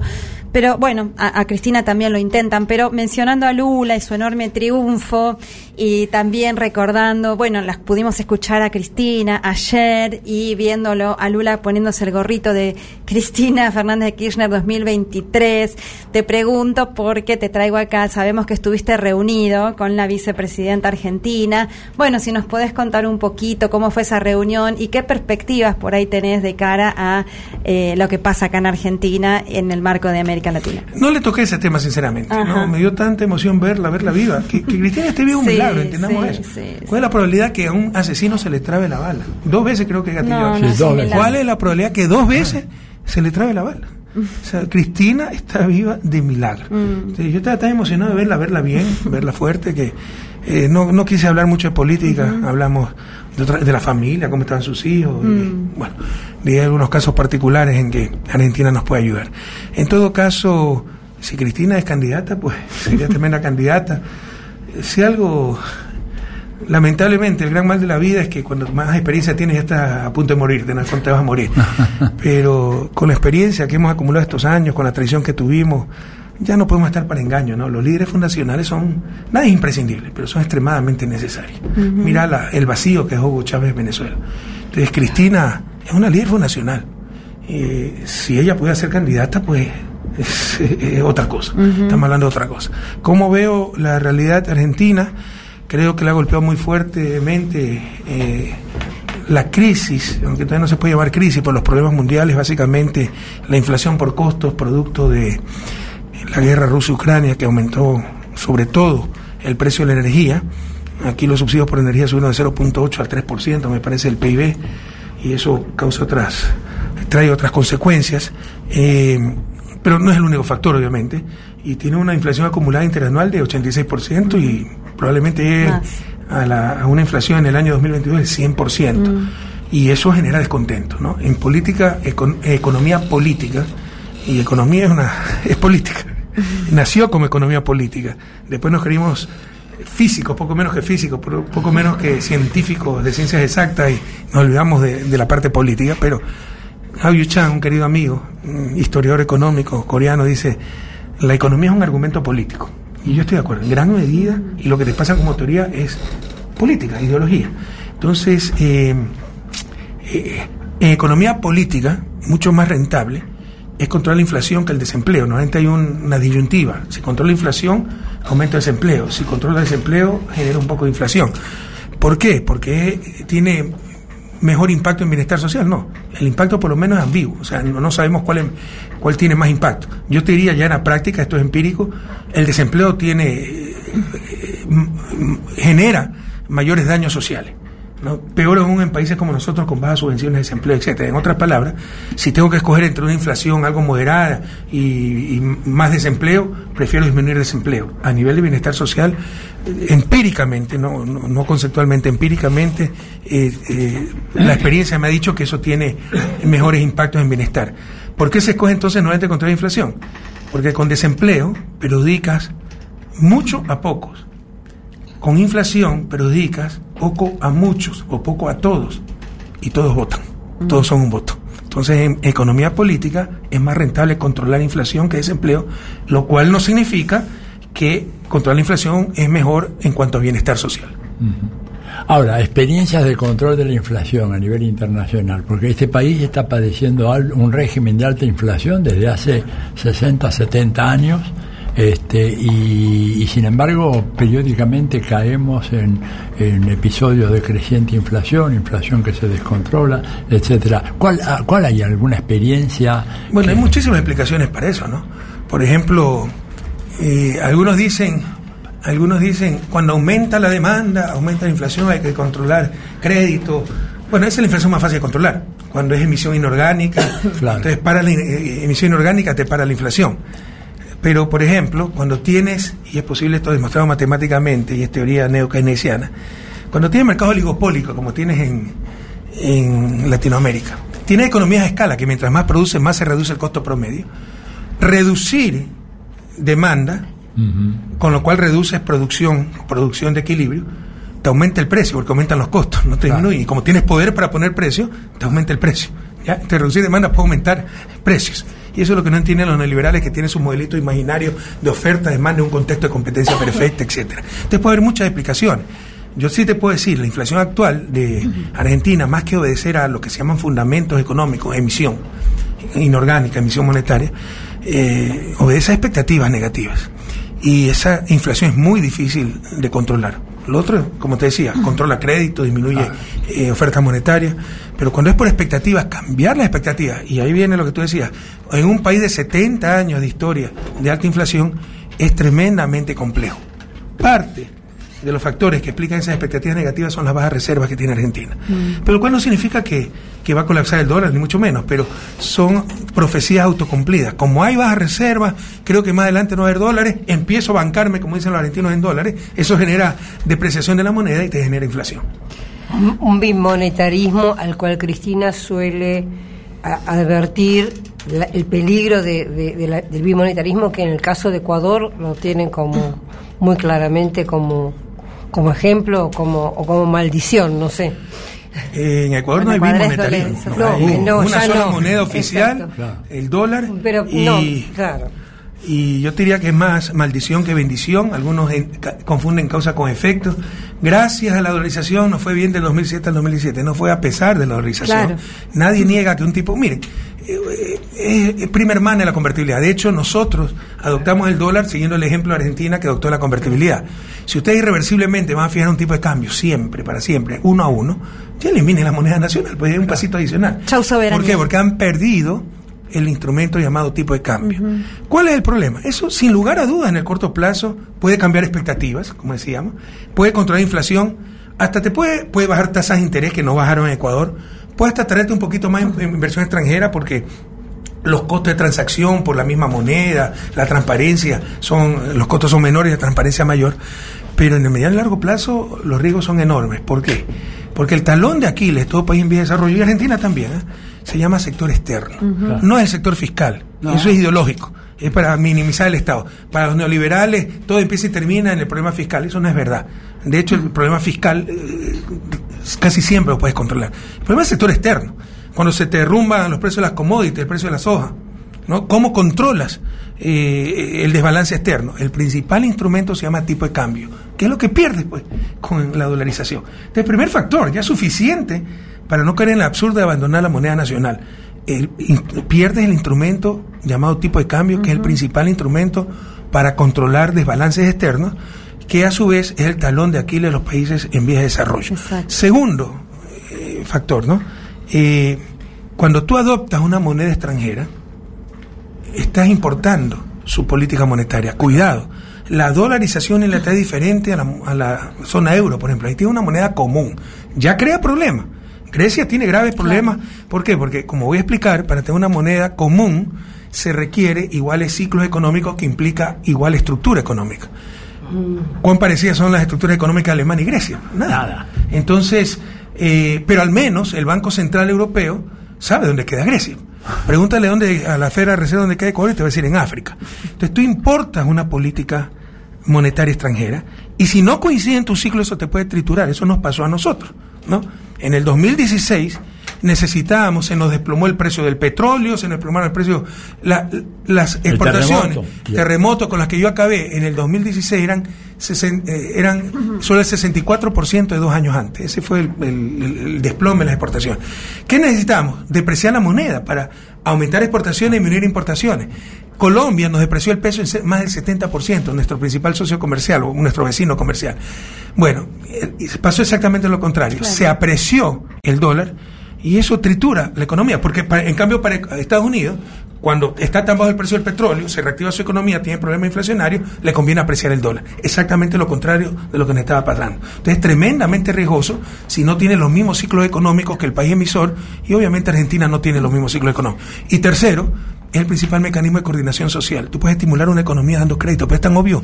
Tú, una madre familia te lo va a decir. Claro. Pero eh, Freeman decía que no, que es neutral en el largo plazo. Eso es mentira. No solo que te estimula demanda, te cambia comportamientos eh, económicos reales, sino que te cambia oferta. Esta independencia de oferta y demanda es un mito.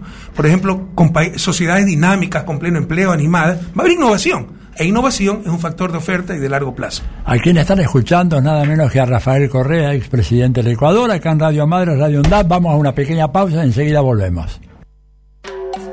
Diálogo Internacional. Atilio Borón y la cuestión latinoamericana en primera persona. Deja tu mensaje en nuestra línea de oyentes de WhatsApp 11 3200 0530. Somos Radio. AM530. Podemos decirte que IPF Luz es líder en generación eléctrica eficiente, confiable y sustentable. O lo pueden demostrar aquellas empresas textiles, automotrices, alimenticias y de construcción que ya nos eligieron. Hecho con IPF Luz. Energía donde tiene que estar. Conoce más en ipfluz.com.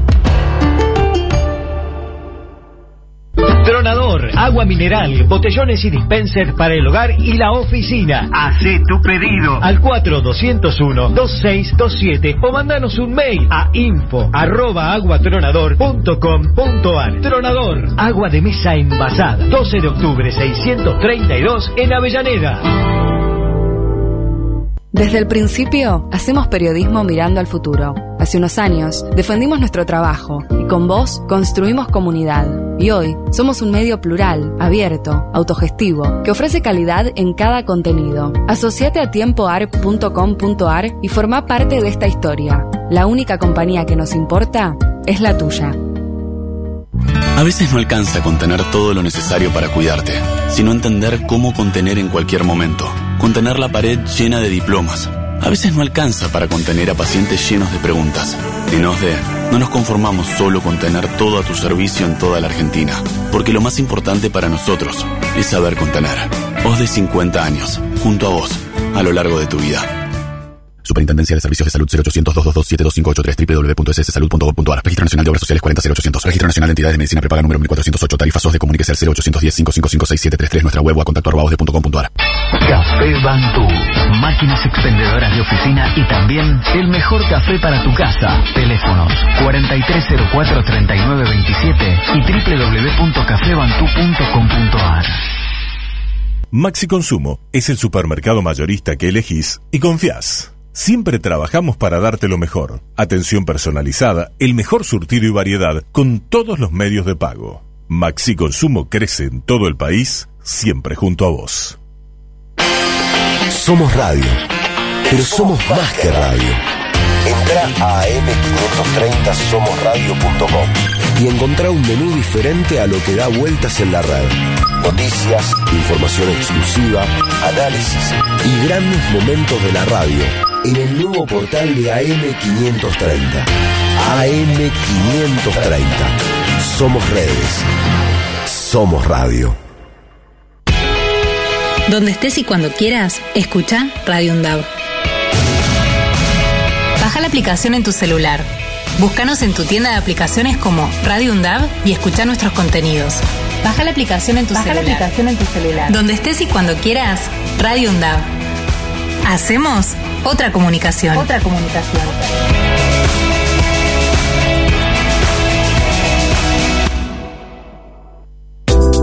Diálogo Internacional en Venezuela, en la Radio del Sur.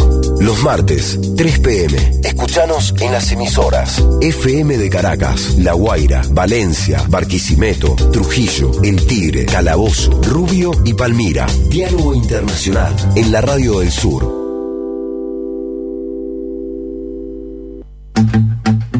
Diálogo Internacional con Atilio Borón. Aquí estamos en Diálogo Internacional, una mirada de nuestra América y seguimos con nuestro invitado de lujo, el presidente Rafael Correa. Bueno, eh, vamos a evocar, esta semana hubo un encuentro, un reencuentro histórico entre el presidente de la República Bolivariana de Venezuela, Nicolás Maduro Moros, y el flamante presidente de la República de Colombia, Gustavo Petro. Un reencuentro histórico, dos naciones hermanas. Realmente hicieron después una declaración conjunta hermosa. Es un hecho histórico este reencuentro que habla en clave de este relanzamiento del ciclo progresista en nuestra América, como hablábamos antes. Pero Rafael, vos eh, sos uno de los pocos eh, referentes, de los grandes referentes que juegan en, en la primera en la primera A, en el primer nivel, que siempre se mantuvieron eh, eh, respetando y valorizando los procesos eh, que resistieron esa restauración conservadora, como Venezuela, esa resistencia heroica, con todos sus problemas, con todos sus bemoles, entendiendo el bloqueo, entendiendo esta guerra híbrida, estos ataques permanentes.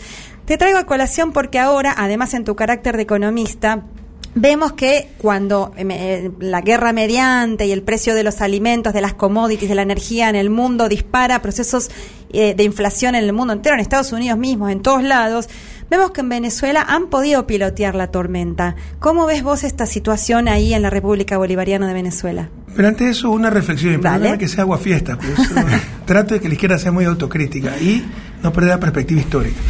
O sea, estamos celebrando la alegría del pobre, ¿no? Me robaron la camisa y la encontré.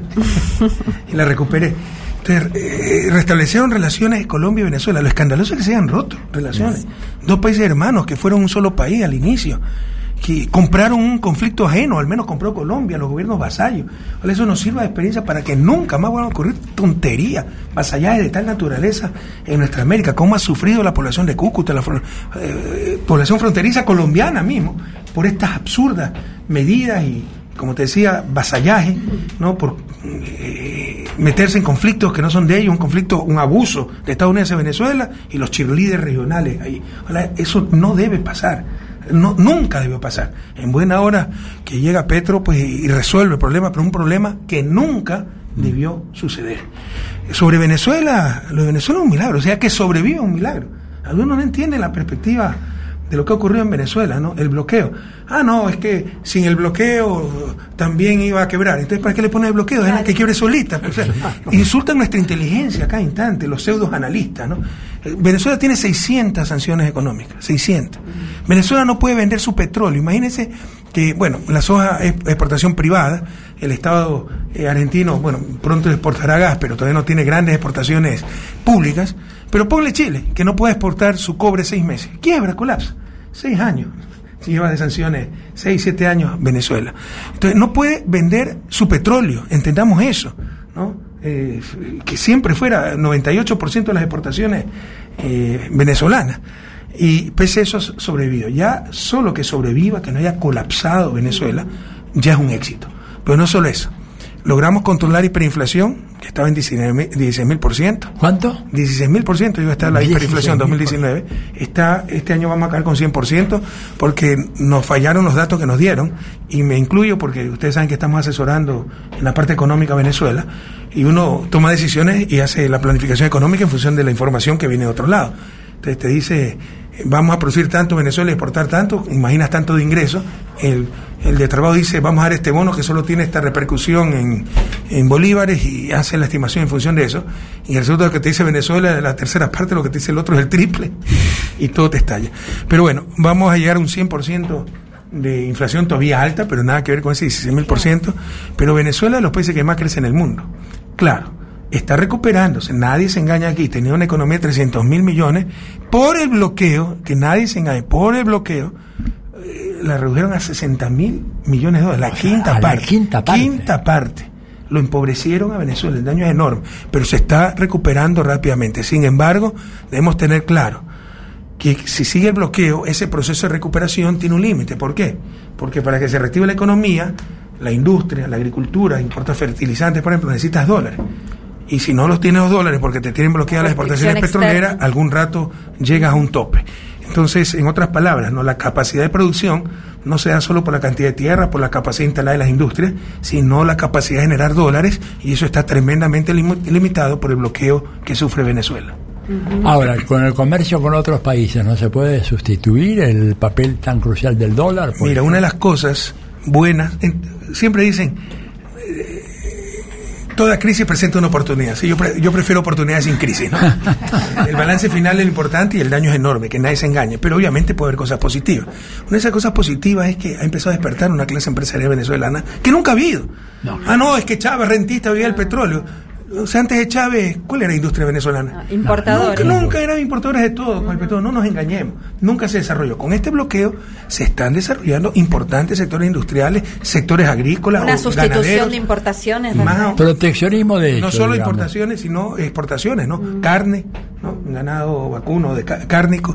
Entonces, cosas interesantes que, pero son procesos que toman tiempo, no de la noche a la mañana. O sea, un país que nunca ha tenido una importante incidencia en la industria o de productos eh, eh, agrícolas de exportación, no lo va a lograr de la noche a mañana, pero se está, eh, eh, se está comenzando con aquello. ¿La situación de Ucrania lo puede ayudar a Venezuela? En No, paradójicamente lo perjudicó, ¿no? A simple vista uno podría decir, guerra Rusia-Ucrania, subió el precio del petróleo, se benefició Venezuela. Pero ese es el petróleo no bloqueado, no sancionado, donde subió el precio. En el mercado sancionado, y el mercado sancionado, el único comprador es China, que no le teme a los Estados Unidos, o le teme, pero de todos modos compra, eh, y compra con mucho castigo, aumentó la oferta, porque Rusia debió, eh, comenzó también a ofrecer en ese mercado sancionado, y por el contrario, el precio cayó aún más. Más que caer el precio, el descuento con el que le compra China a Venezuela. Rafael, te, te devuelvo al plano más de la política latinoamericana. Vos decías hoy que, y con razón, quizás es el momento donde más alineamiento político hubo de gobiernos populares, progresistas, incluso más que en la primera ola del siglo XXI, donde se hicieron gestas históricas.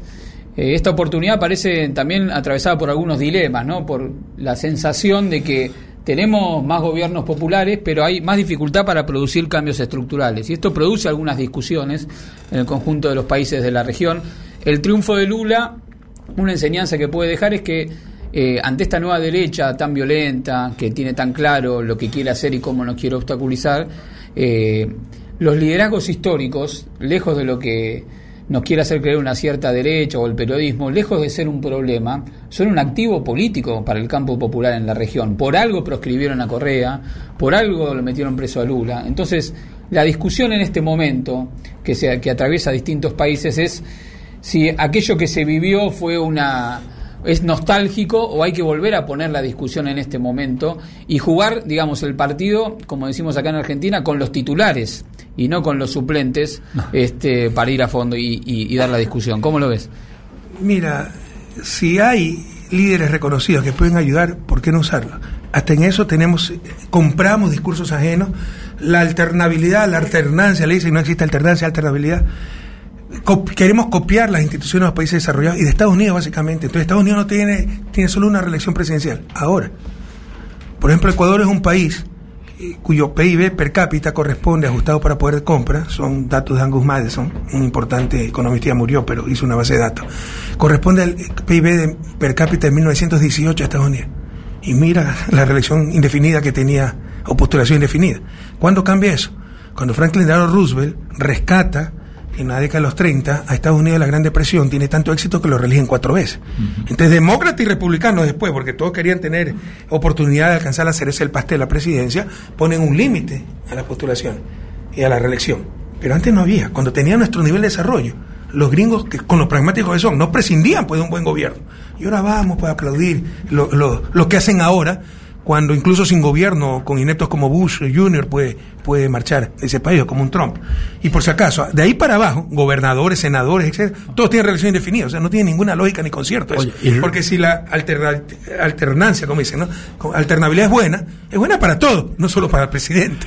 Pero tuve la inconsistencia. Ahora, y Roosevelt no fue reelecto porque se murió. Así Al es, poco no, tiempo bueno. de la cuarta, ya No, si todavía no, lo hubiéramos tenido como- Hubiera, hubiera estado Pero ahí. no, pero veamos un ejemplo actual. Angela Merkel. Claro. Cuatro veces reelecta canciller de, la, eh, de Alemania, 16 años en el poder, qué gran lideresa. Evo Morales, cuatro veces reelecto, 14 años en el poder, miren el caudillo cacique dictador ese. Un O sea, autócrata. somos- esa- compramos esos discursos tontos. Si fuera boliviano, votaría mil veces por Evo Morales. ¿Qué era Bolivia antes de Evo Morales? Pues por el amor de Dios. Tendría que sacar 110% de votos y ganó con 48%. Y con- pero ya ganar con 110% de los votos. Helmut Kohl, 18 Pero, años. por favor. Felipe González, 12 años. Y, y las monarquías y los reyes. Claro. Entonces, Parásitos. que no nos venga a enseñar cómo ser demócrata. Cada país debe encontrar sus propias soluciones. Por favor, tenemos Reino, eh, Reino Unido, donde hay la Cámara Baja, la Cámara Alta, que era la Cámara de los Comunes y la Cámara de los Lores, de los nobles, ¿verdad? Eh, y los Lores, el título nobiliario se lo da el rey. Y hay algunos puestos, antes eran creo todos, pero ya se limitó, algunos puestos son hereditarios. Y hay 15 o 25, 15 creo que son obispos de la iglesia anglicana nombrados por el monarca que además nombra a, aprueba a los obispos. Entonces, bueno, es su problema. Yo puedo estar totalmente en desacuerdo con ellos, pero es su problema. Déjenos tomar nuestras propias decisiones, no copiemos instituciones que, más aún, son totalmente ajenas a nuestra realidad. Y en relación al debate que nos plantea esta nueva derecha, que ellos van a fondo y plantean con dureza sus argumentos, acá se plantea también el tema de la moderación o plantear lo- digamos, los debates en profundidad, ten- eh, porque algunos plantean la- el problema de qué, qué hacer con el centro político. En Brasil vimos que eh, la derecha no tuvo problema en plantear a fondo cuáles son sus argumentos y llevarlos hasta sus máximas consecuencias. En Argentina también estamos atravesando un debate que es, bueno, eh, llegado a este punto del proceso político, necesitamos profundizar la discusión para clarificar ante nuestro propio electorado cuáles son nuestros objetivos estratégicos. ¿Vos cómo ves esa discusión? Pero primero déjeme extenderme un poquito en la anterior respuesta, porque es muy interesante, ¿no? Este, Gran Bretaña es un país que se inventó su propia religión, ¿no? Para que su rey Enrique VIII pueda divorciarse y casarse. Y el jefe de la iglesia anglicana, adivinen quién es. El rey. Claro. Entonces, que no nos vengan a decir, a enseñar democracia a nosotros, a instituciones, por Dios.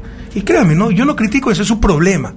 Pero ya basta de que ven, quieran imponernos su- ciertas instituciones, pero no nos engañemos, muchos agenciosamente van a buscar el collar y la campana para que les impongan las cosas, ¿no? Atendiendo a la realidad actual de esos países, no cuando tenían nuestro nivel de desarrollo. Yo creo que los procesos de desarrollo son irrepetibles. Cada país debe buscar su propia solución. Pero si queremos copiar, al menos hagámoslo bien. Pues. Copiemos cuando tenían nuestro nivel de desarrollo, no ahora que pueden marchar incluso sin gobierno esos países.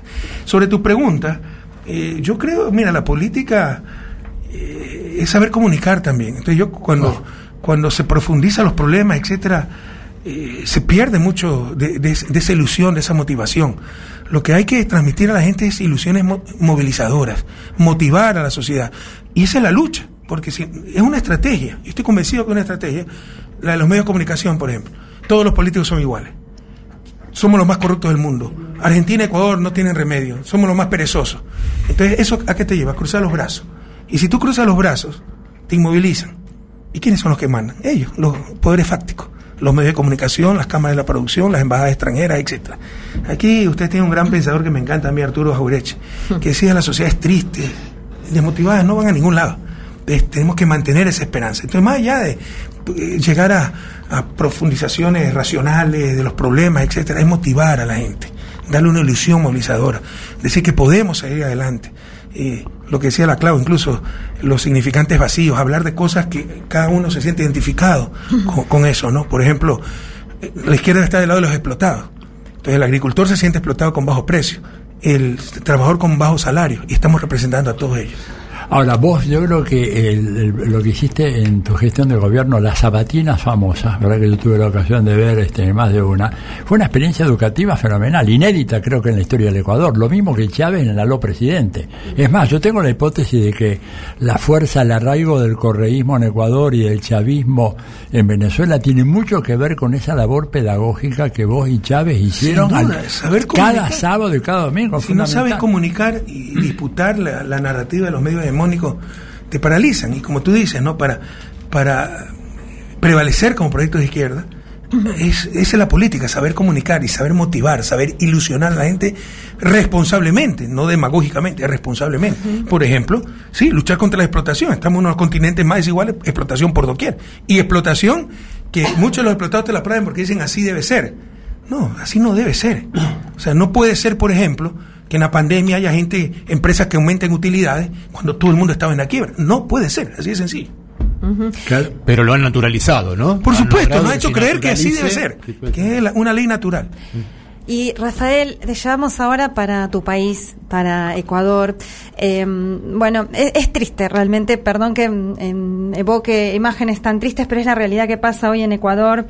Sabemos que esta semana hubo numerosos atentados en, en Guayaquil, en, tu ciudad, en Esmeralda. Venimos también de numerosas masacres carcelarias donde han asesinado, muerto cientos presos y presas, una realidad impresionante, una violencia que no es una violencia organizada, política, sino que es una emergente de la crisis, del hambre, del desgobierno, La pregunta es, eh, bueno, ¿cómo estás viendo vos que dejaste un país eh, entero, levantado, digno, eh, con un pueblo que votó por la continuidad de ese proyecto de la Revolución Ciudadana y lo traicionaron, que dejaste una educación, una salud, eh, una infraestructura, bueno, una- un Ecuador inserto en esta América Latina? ¿Qué ves ahora esta situación y sobre todo cuál es la perspectiva de, de- de salir de esta situación en Ecuador? Por si acaso, la narrativa del gobierno y sus medios de comunicación es que sí es organizado políticamente el caos que se vive. Y todo fue una planificación fruto, aunque no lo crean. Y hay gente que compra ese discurso que saqué a los gringos del 2009, el avance Banta. Entonces, por eso 13 años después tenemos problemas. Porque vos sacaste a los gringos de la base militar o sea, de están creando Manta, narrativa que somos narcopolíticos. Yo ni fumo, pero resulta que soy narcopolítico, ¿no? Y la prueba está en que saqué al avance de Manta para que, la- eh, para que nos invada el narcotráfico. Luego aprobamos la tabla de consumo de drogas, que es la cantidad mínima para diferenciar al consumidor del, del traficante, para no criminalizar el consumo. Es como criminalizar el alcohólico. Claro. Por último, criminal- criminaliza que vende alcohol, pero el alcohólico es un problema de salud pública, no es un problema penal. Bueno, entonces eso te, hacen creer que por eso hasta los jóvenes consumen drogas, con eso es por los mayores de edad, y te van creando toda una narrativa. Entonces que nosotros hemos venido planificando todo y que no teníamos problemas hasta el 2017, porque nosotros hemos pactado con el narcotráfico. Ahora ellos están combatiendo el narcotráfico y por eso los problemas. Alguien medianamente inteligente va a decir, oye, bueno, a pactar nomás, no sean malitos, porque si eso es cierto, aunque sea vivíamos mejor. Pero son unas ridiculeces y eso te lo repiten, o sea, se ha perdido hasta la vergüenza. El vivimos época del tango cambalache en el siglo XXI. Qué falta de respeto, qué atropello a la razón.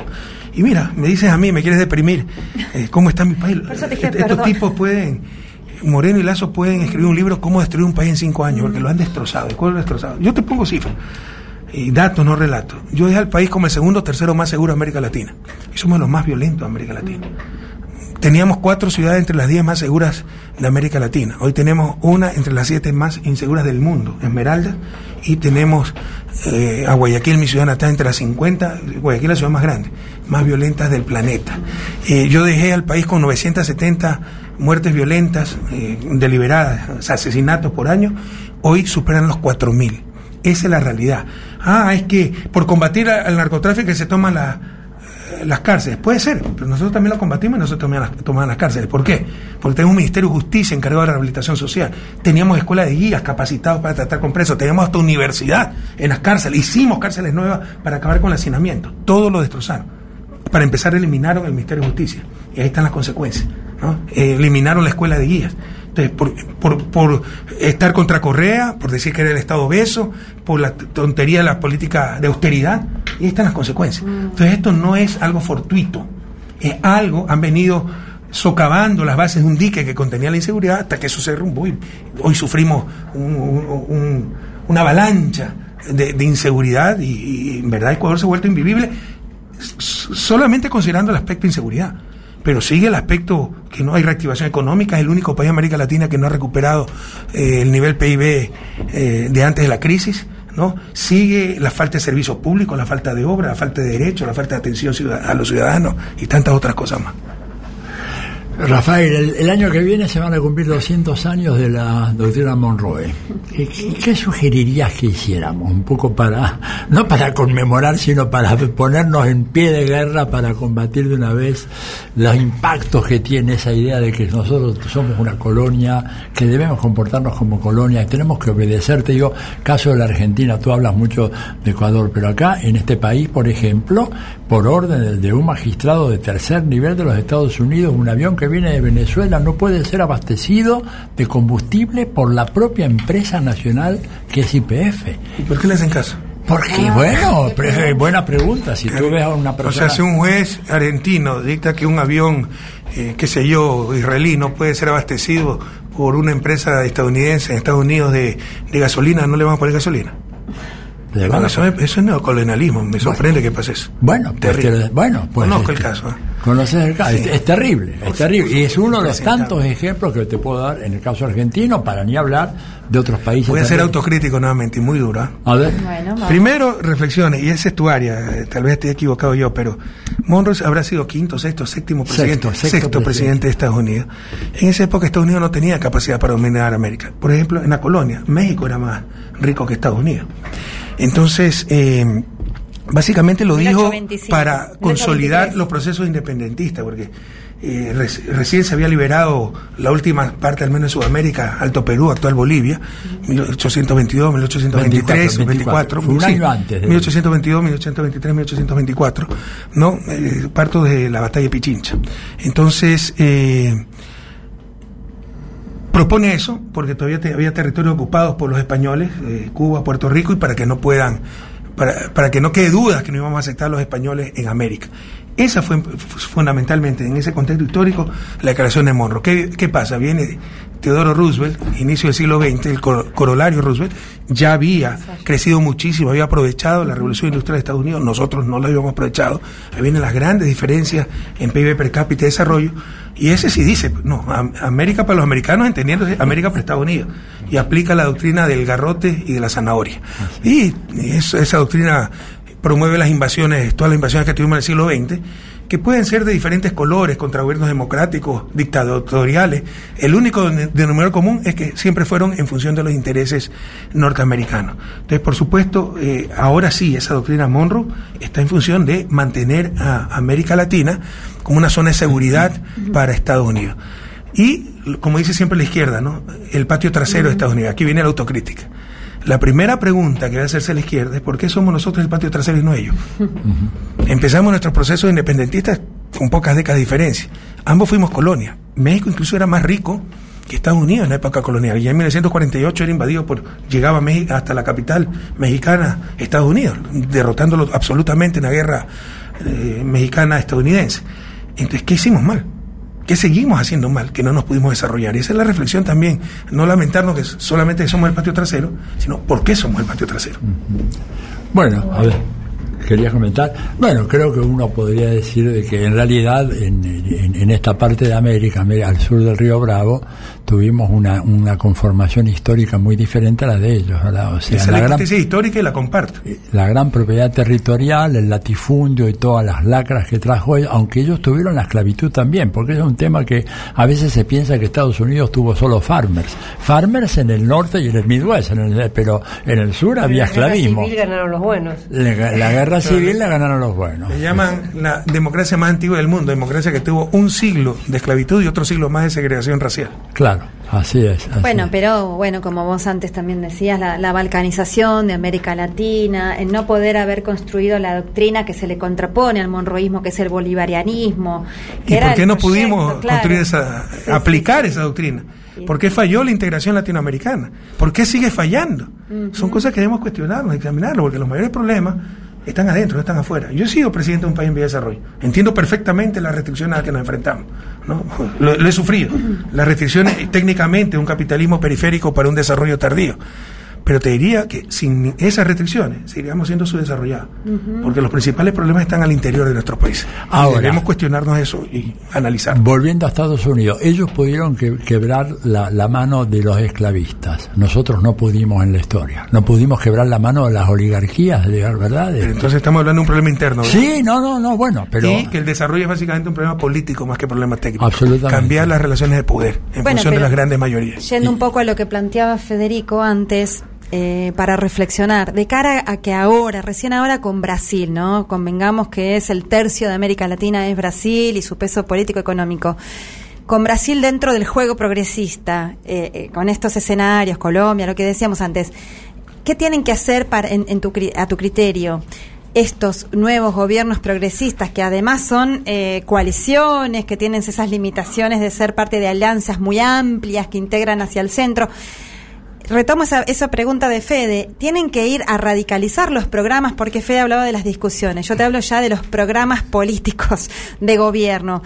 hay que, para, para vencer esas oligarquías que todavía siguen obstaculizando, incluso obstaculizan a la democracia que ellos mismos les sirvió para implementar sus dictaduras neoliberales y que ahora no les sirven tanto porque eh, los pueblos tomamos protagonismo. ¿Qué tienen que hacer esos, pro- esos gobiernos progresistas? Radicalizar sus proyectos, sus programas políticos al tiempo que se radicaliza la integración, se va una moneda común como ya algo esbozó Lula o al revés, tienen que moderarse para tratar de construir ampliamente y eh, contener eh, clases medias, burguesías y demás. Primero, una reflexión sobre lo que mencionaste, la democracia. La democracia es buena para ellos mientras no cambie nada. Claro. Cuando cambia algo, se acabó la democracia. Son demócratas hasta que eh, sea funcional al sistema vigente y a su verticalidad en las relaciones sociales y todas esas cosas. En verdad no creen en la democracia. Eh, segundo, mira, como dijo, no recuerdo quién, pero la fórmula del éxito no la conozco. La fórmula del fracaso es querer contentar a todo el mundo. Nosotros no podemos hacer los cambios que se requieren en América Latina, el continente más desigual, 200 años de su desarrollo, contentando a todo el mundo. Les ponía hace un, hace un momento un ejemplo de eh, a qué nivel de desarrollo relativo se encuentra Ecuador, 1918, considerando solo ingreso per cápita. Eso significa que estamos más cerca del Estados Unidos de Abraham Lincoln de 1860, cuando empezó la guerra civil, para abolir la esclavitud, o por haber decretado la abolición de la esclavitud, que del Estados Unidos actual. Abraham Lincoln actualmente es considerado el mejor presidente de la historia de Estados Unidos. Yo les pregunto, ¿es que podía abolir la, la esclavitud eh, eh, contentando a todo el mundo? ¿Con el aplauso de los esclavistas? No. La tuvo que abolir enfrentando a los esclavistas y enfrentando a muchos esclavos que querían seguir siendo esclavos porque les daba seguridad, no se engañen. Temían la libertad. Y eso le costó una guerra civil. Y si lo hubiera perdido, sería tal vez el peor presidente de Estados Unidos. Tendríamos dos Estados Unidos. Y le costó su propia vida. ¿Cuál es el mensaje aquí? Para cambiar las cosas en América Latina tienes que arriesgar. Y tienes que ser radical. Estamos ante una realidad radical. Que esa, esa izquierda tibia, contentar a todo el mundo, de repetir las cosas eh, de los liberales gringos, de sus fundaciones, totalmente ajenas a nuestra realidad. Yo creo que son fraudes democráticos. Porque si la izquierda está para cambiar definitivamente 200 años de retraso de su desarrollo. Y si no estás dispuesto a arriesgar incluso tu propia vida para aquello, estás engañando a la gente. Hay que construir poder, ¿verdad? Que este es el tema Eso no, fundamental. te, no estoy diciendo ser imprudente, No, no. eh, abrirse frente inútilmente. Pero obviamente vas a tener que confrontar. Ser O sea, firme, claro. El dialoguismo permanente no te lleva a ninguna parte, yo creo. ¿No? Me abstengo el derecho al silencio. No, Pero me, me acojo, me abstengo, me acojo. Sí, Estoy creo que- cansado, me acojo el derecho al Oye, silencio. creo que hay algunas preguntas de Tengo que contestar esa pregunta. Creo que hay algunas eh, preguntas de los oyentes que están enloquecidos con tu presencia Ay. acá. Podemos abusar un minuto. Bueno, un tengo que leerles porque no, no sé cuáles son preguntas y cuáles son saludos. No, Leo todo. Ah, Y qué lujazo, doctor Correa, gran compañero y presidente latinoamericano. Llegue nuestro afectuoso y fraternal abrazo de los nadies. Dice Sergio de las Heras, que es un oyente de siempre de nuestro Dale, programa. sigamos, sigamos. Hola, nuestros saludos, Rafael, y al equipo de Diálogo Internacional. También, Patricio es de Villa Laguna Brava, gracias, buenas tardes a ti, a Talma Paula, gracias por traernos a- para poder escuchar al compañero Rafael Correa, es gratificante escucharlo, abrazos, excelente equipo, dice Estela de Presidente Perón, qué grande Estela. Hola Tel, Matilia, bueno, y, equ- y equipo, gran programa, saludos a Rafael Correa, pregúntenle sobre su último libro, dice acá Fernando de Quilmes. Eh, bueno, hay un libro que vinimos a lanzar acá que no es mío. Yo tengo un artículo de cuatro o cinco artículos, también escribe Axel Kisilov, eh, y es sobre, el título del libro es La economía como ideología disfrazada de ciencia, que fue un curso que se dio en En la UNAM, online, eh, online en- Ah, desde. México, en Instituto Ideal, que es un instituto que yo presido en México. Eh, entonces es un artículo y básicamente una crítica a la economía y lo que les decía hace un momento, que la economía es un argumento político. Frecuentemente, por supuesto, hay técnicas de base, pero mucho de las construcciones, la neutralidad de la moneda, era, la política monetaria no sirve, no hay que hacer nada. Empezás con esa anécdota de Gurmar Myrdal cuando recibió el premio Nobel, que me parece extraordinaria. Si la podés reproducir acá, porque. Bueno, que cuando recibe Gunnar Myrdal, primero se lo dieron con von Hayek, Ajá. exactamente el otro puesto, ¿no? Había pluralismo todavía, Todavía, en algo sí. en la disciplina económica, porque no creo que sea ciencia, sino más bien disciplina económica. Y segundo, lo que dice Gunnar Myrdal, sueco también, él mismo, ¿eh? y esto lo da el premio Nobel de Economía en verdad no es premio Nobel, es un premio del Banco Central de Suecia, dice que la economía es un campo muy poco científico para recibir un Nobel. es la realidad, la economía nació como economía política y en el camino, por soberbia, vanidad, por creernos grandes cientistas, eh, poco menos que como físicos, eh, le quitamos el calificativo de política. ¿Se puede conseguir en cualquier librería acá? Ahí me, me Ah, bueno. difícil. Yo creo que está online incluso, porque no tiene fin de Ah. lucro el libro ni el Ah, instituto. bueno, entonces Creo que sí está online. online. Creo que Parece sí que está online. online. Bien, sigo con los mensajes. Em, Venezuela no es un milagro, es un proceso radical y anticapitalista. Nada místico, sino lucha heroica, dice Horacio de Santa Fe. Y sí, la lucha y la resistencia. Recién me lo encontré a Correa en el barrio y nos sacamos una foto antes de que entrase a la radio. Por favor, mandale un beso y gracias por la patria grande, dice Jimena. Bueno, Claro, me encontré con ella. Qué grande. Buenas tardes, equipo. Bien ejemplificado el grado de colonización. Ese avión de Emtrasur debe ser reintegrado. Es una vergüenza, dice Marcelo de Arrecifes. Y sí, todavía está acá el avión. La tripulación la dejaron volver después de cuatro meses, pero el avión está acá retenido, Rafael. Parece increíble. Me sumo a los saludos a Rafael Correa, dice Carlos desde La Plata.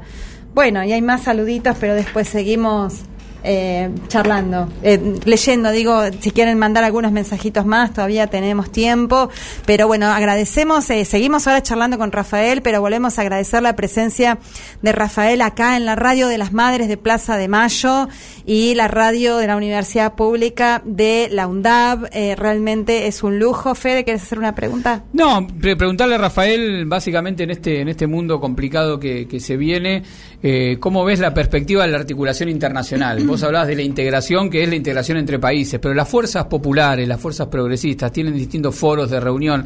Eh, vemos que la derecha radical también lo tiene a través de Steve Bannon, etcétera. ¿Cómo ves la posibilidad de potenciar una estrategia regional con una perspectiva internacional de la, de- de la izquierda, lo- la- las fuerzas populares, para darle la discusión fuerte a esta derecha que se viene con todo? Mira, yo no soy el oráculo de Delfos, me preguntan de todo, me tengo respuesta para todo, pero lo que sí te digo es que la izquierda necesita consolidar más su discurso. En eso no ha ganado la derecha. Es monolítico su discurso. La libertad entendida como una intervención y no da miedo tocar esos temas. La eficiencia, incremento de productividad, meritocracia. Cuando yo hablo de meritocracia me salta el cuello la, la, la izquierda, porque Macri hablaba de meritocracia. O sea, si Macri se bañaba todos los días, yo no me voy a bañar todos los días. Y él entenderá la meritocracia como los elegidos de, de Alcurnia. Yo la meritocracia da la oportunidad a todos y que los que tienen más capacidad para los puestos, determinados puestos, tienen que estar ahí. Y que la democracia debe ser un instrumento de desarrollo. Entonces, no debemos tener miedo de disputar esos espacios, porque la izquierda se pasa hablando de explotación, que es verdad, neocolonialismo, de justicia, un concepto central en la ideología izquierda. Pero tenemos que hablar de libertad. Para ellos, libertad es la no intervención. Para nosotros, libertad es la no dominación, que nadie te explote. Y para eso necesitas capacidades. O sea, sin capacidades reales, ¿de qué te sirven los derechos formales? Entonces viene un Milei y te dice, no, los derechos, eh, lo, importante son la igualdad de derechos para todos. ¿De qué te sirve el analfabeto que tenga derecho a comprar un libro? Si no tiene capacidad real de leerlo. Esos son los engaños. O sea, para que haya libertad real, debes dar capacidades. ¿no? Eh, y para eso se requiere acción colectiva. Y viene en el absurdo que el Estado es la explotación, la esclavitud que te roba la plata. El Estado somos nosotros, estamos escupiendo para arriba, pegándonos el tiro en el pie. El Estado es la representación institucionalizada de la sociedad por medio de la cual esa sociedad realiza su acción colectiva. La acción colectiva es fundamental para el desarrollo, así como la acción individual. Necesitas grandes jugadores para que un equipo llegue a ser campeón, pero necesitas una estrategia de conjunto, ¿no? ¿Quién va a estar en defensa? ¿Quién va a estar, en el, en el de portero? ¿Quién va a estar en el medio campo, delantero? Entonces, eh, no son cosas excluyentes, son cosas complementarias ambas indispensables.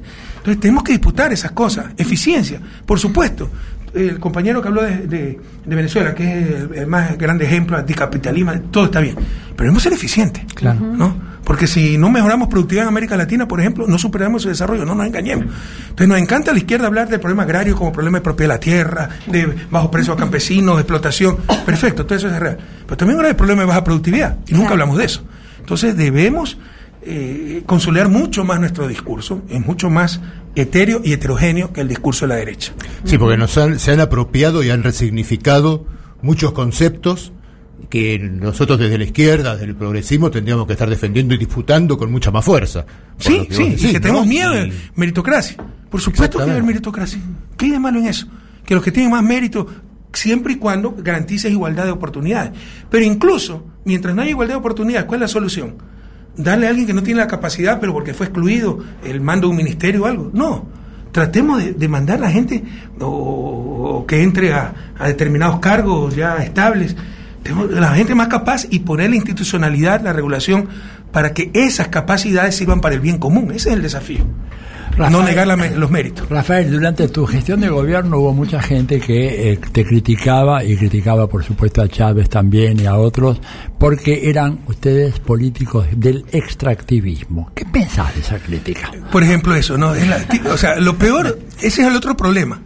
Tú ves que cuando la derecha ve en peligro su, su status quo, su, su entorno, se une. O sea, a, la derecha la une sus fines, a la izquierda siempre la desune sus principios. Y no hay nada peor, y peor cuando está en el poder, y eso nos está costando lágrimas de sangre, ¿no? Porque muchas de esas críticas desgastaron a los gobiernos populares, Evo Morales, Lula, teníamos oposición de la supuesta izquierda. Lo que, una de las cosas más graves es el fuego amigo. Peor tal vez que el fuego enemigo. Entonces teníamos una izquierda purista que no al extractivismo. Ah, y que para ellos superar el extractivismo era cerrar el petróleo, cerrar las minas. ¿Y de qué vivimos en el corto plazo? Dile eso a Evo Morales, pues quiebra Bolivia. Allende decía el cobre es el pan de Chile. Superar el extractivismo es servirnos del extractivismo para salir de él. No cerrar, no negarnos nuestros recursos naturales, porque con eso sí, tal vez saldremos del extractivismo para regresar a la economía de recolección. ¿no? Entonces, eh, de reco- eh, la economía recolectora. Entonces, lo que hay que hacer es utilizar el extractivismo para salir de él. ¿Y cómo? Movilizando esos excedentes para generar otras áreas sustentables que perduren el tiempo y sobre todo para construir esa economía, la única economía fundamentada en recursos ilimitados, que es la economía que se fundamenta en la mente humana, la economía del conocimiento. Te estoy- hablando de generar talento humano, generar más investigación, mejores, no solo, no más, mejores universidades, con ello ser generadores de conocimiento y talento humano que pueda aplicar ese conocimiento. Una durísima prueba de lo que significa no ser generadores de conocimiento. El nuevo colonialismo es el, neo, el colonialismo cognitivo, depender del conocimiento que producen ellos. Fue el COVID, el coronavirus. ¿Te imaginas que teníamos que rogar vacunas? Que no podamos producir ni vacunas para la región. Entonces, eso nos debe interpelar. ¿no? Y para hacer eso, para lograr eh, generar vacunas, conocimiento, que es carísimo, investigar en tiempos modernos es caro, ya no es una casualidad, un buen observador, son procesos sistemáticos, se necesita recursos y esos recursos pueden venir del extractivismo. Entonces, no hay que tener miedo al extractivismo, hay que saberlo utilizar para salir de él.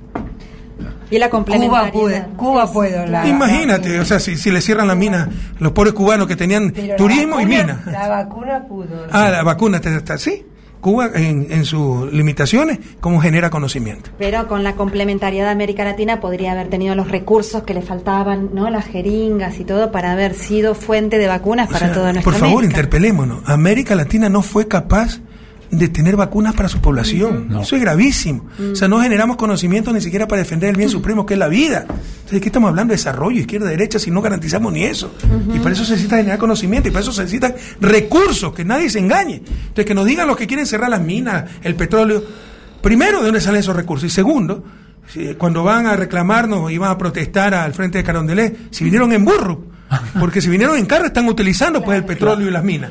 Y los celulares y los... Por supuesto. Yo recuerdo la anécdota de Yasurí, la discusión en Ecuador, cuando usted planteó, bueno, si, si nos vienen a compensar por lo que nosotros dejamos de, de explotar, no tengo problema en, en- en no afrontar la, la discusión, porque se construye esa falsa idea de un interés global que después en realidad es para encorsetar la acción política de los gobiernos populares. Pero el planteo es, en esto de la, de la agenda de la izquierda, aparecen algunos temas, entre comillas, nuevos, el ambientalismo, la cuestión de la plurinacionalidad, la cuestión de la, de la reivindicación de los derechos civiles, etcétera, que tienen una faceta liberal, si se quiere, digamos, de, de- de cancelar la acción, pero si son tomados como acción política desde el campo popular, despliegan un potencial enorme, como hemos visto en el movimiento feminista acá en la Argentina, etcétera. Ahí también hay que tener una, digamos, una mirada desprejuiciada por parte de los gobiernos Totalmente. populares Oye, para pre- creen que yo me estoy oponiendo a to- al ecologismo, al feminismo, al indigenismo. Yo soy me considero ecologista, feminista, indigenista. Pero lo que sí estoy es contra el ecologismo infantil, el feminismo infantil el indigenismo infantil. El ecologismo liberal. infantil cierren el petróleo, cierren las minas. Nada es suficiente. Nosotros tenemos la constitución más verde de la historia de la humanidad. La primera que le dio derecho a la naturaleza. Y nada es suficiente. ¿Me explico? O sea, el checklist, no, faltó esto, entonces hay hay que tumbar todo. Y mira cómo eso nos cuesta lágrimas de sangre. Entonces, con eso desgastan gobiernos populares responsables y viene la derecha a la cual sí arrasa con todo y a la cual ni siquiera la reclaman, porque como son de derecha sí tienen derecho a hacer todo Claro. eso. Entonces, tenemos que cambiar esa actitud, debemos tener más visión histórica, más visión de conjunto, más responsabilidad incluso. Rafael, en tu país sabemos que ta- justamente eh, con el, episodio aquel del Yasuní, también eh, con el TIPNIS en, Bolivia, eh, una, las, ONG financiadas por Estados Unidos, por Europa, han logrado cooptar una parte, por ejemplo, del movimiento indígena. Lo vimos en la candidatura de Yacu Pérez, que lamentablemente hizo que el campo popular se dividiera y ganara en la segunda ronda electoral contra el correísmo, contra Rafaela, eh, contra Andrés Arauz, ganara este banquero miserable de Lazo. Eh, te, llevo por ahí otra vez un poquito al Ecuador, sin entrar en detalle porque no nos queda tiempo y porque aparte te hemos escuchado y todo y sabemos y sin idealizar para nada a las organizaciones indígenas y a la CONAIE, pero teniendo en cuenta la diversidad del campo popular en Ecuador, eh, eh, las, las organizaciones populares, el correísmo, una parte de las organizaciones también indígenas, esta renovación generacional que se da también en la CONAIE. La pregunta es, ¿vos ves la posibilidad de suturar la división que hay en el campo popular en Ecuador de cara a las elecciones, creo que son en el 2025? ¿Ves la posibilidad de generar Tiene que una definir qué es propuesta campo popular, porque bajo el nombre campo popular hay Me refiero a los intereses eh, opuestos a los que ahora gobiernan, ¿no? Que es el neoliberalismo puro y duro. Mira, pero oponerme a, a algo en común no significa que tenga coincidencia con esa persona. Para empezar, y yo creo en estas cosas, creo en los intangibles, creo en las motivaciones, creo en la recta intención. Tú puedes ver gente llena de amor tratando de generar un mejor país para, para, para todos y todas, eh, buscando el bien común, y por eso se opone al neoliberalismo. Y veo otros llenos de odio. Y entonces yo no puedo compartir con esa gente. A mí me, me unen más los valores que tal vez la ideología, ¿no? las actitudes.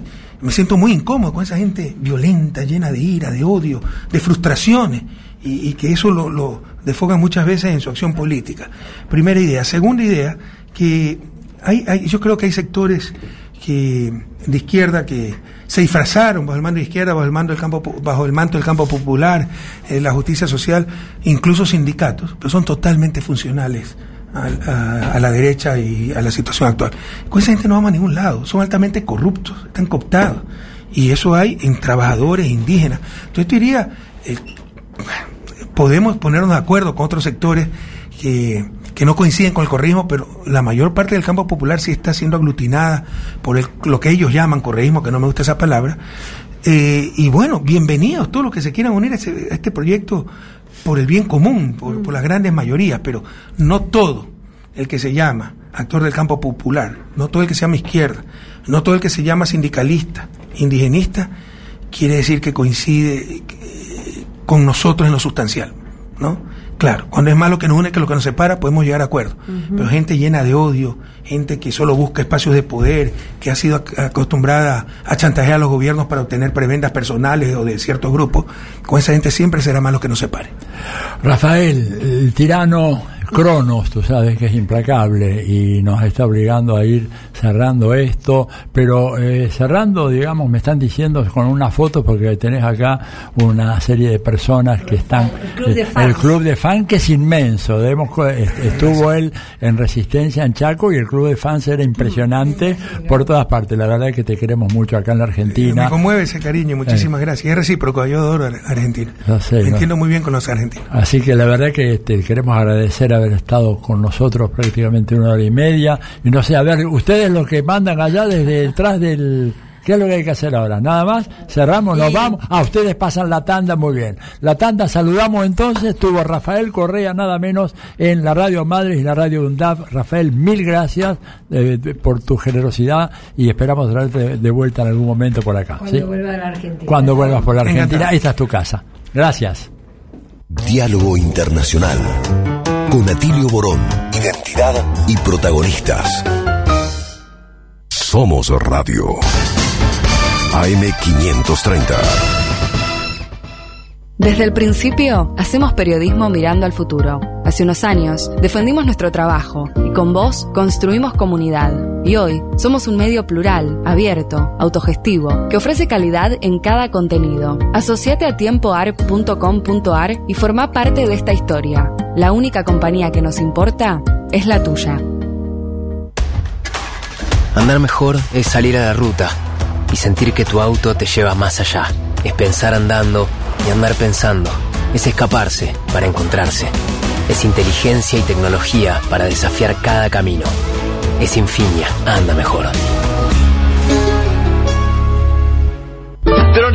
Agua mineral, botellones y dispensers para el hogar y la oficina. Hacé tu pedido al 4201-2627 o mandanos un mail a info arroba aguatronador.com.ar. Tronador, agua de mesa envasada. 12 de octubre 632 en Avellaneda. El tango siempre te va a esperar.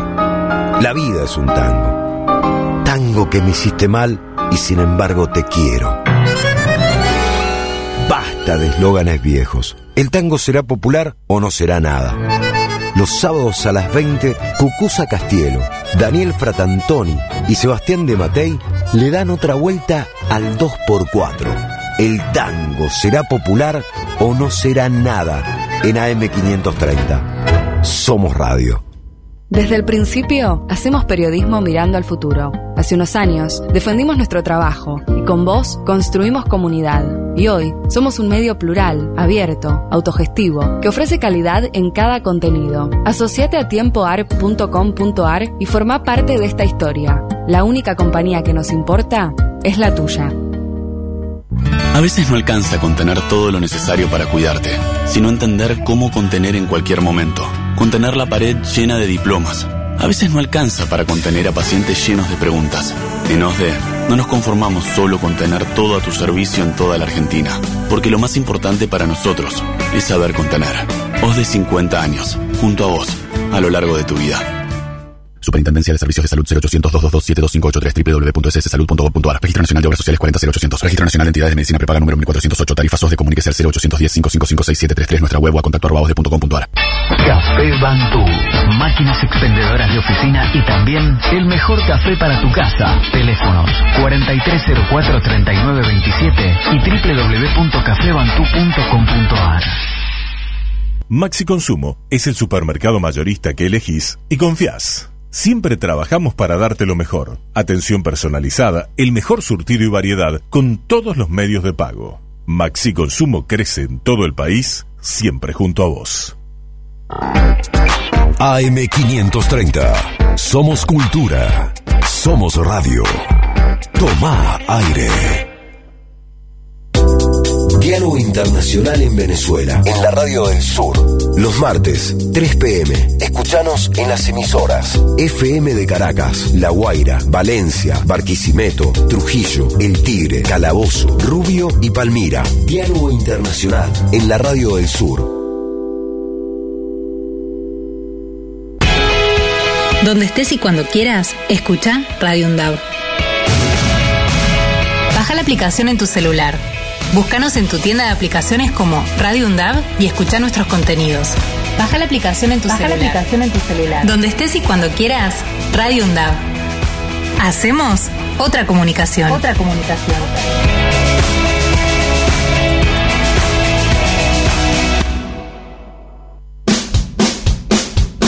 Diálogo Internacional con Atilio Borón. Visión continental con perspectiva de género.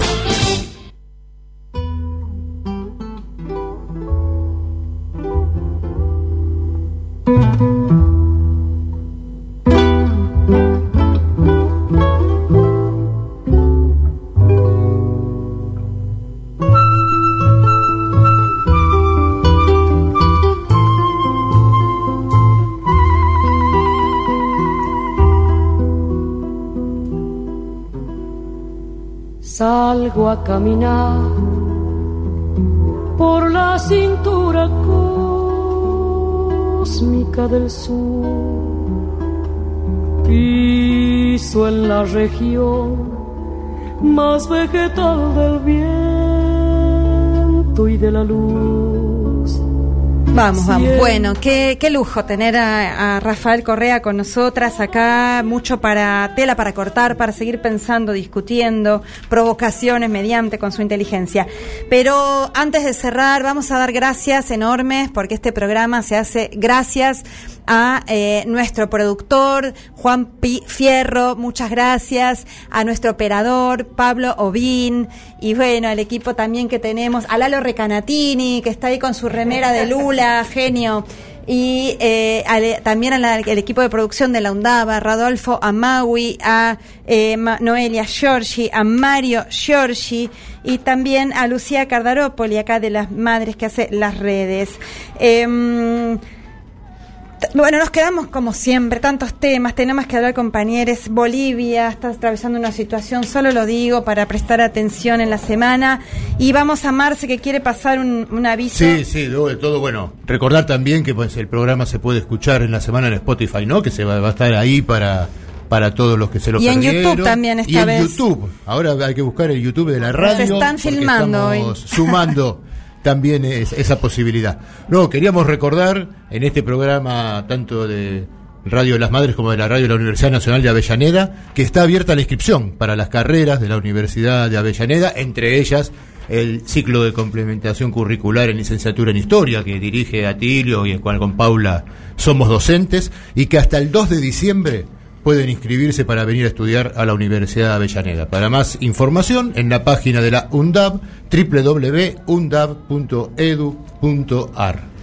Bueno, y con y profesores realmente interesantísimos. Bueno, las quedan como siempre esos temas en el tintero. Mandamos un repudio realmente desde lo más hondo de nuestras tripas y nuestro corazón al asesino de Uribe que estuvo esta semana, no sé si sigue estando. Fue Acá. repudiado en el Fue aeropuerto Por, por suerte, un compañero, ¿no? Sí, sí. que lo señaló, lo escrachó como corresponde a los asesinos y lo recibió Macri, estuvo Piñera. También va a haber pronto un encuentro en México de esa derecha que se rearticula, como venimos diciendo, va a estar Steve Bannon, lo reciben a Milei.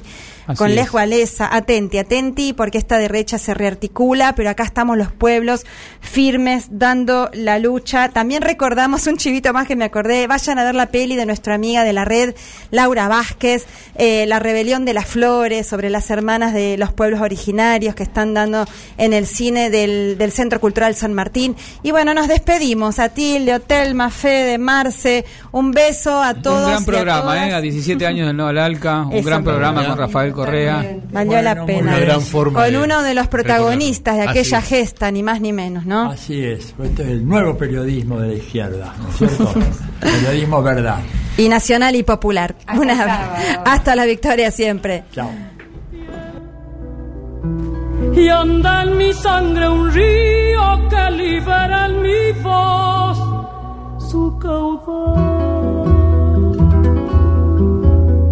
Sol de Alto Perú, rostro Bolivia estaño y soledad, un verde Brasil, besa mi Chile, cobre y mineral, estuvo desde el sur hacia la entraña América y total, pura raíz de un grito destinado a crecer y a estallar.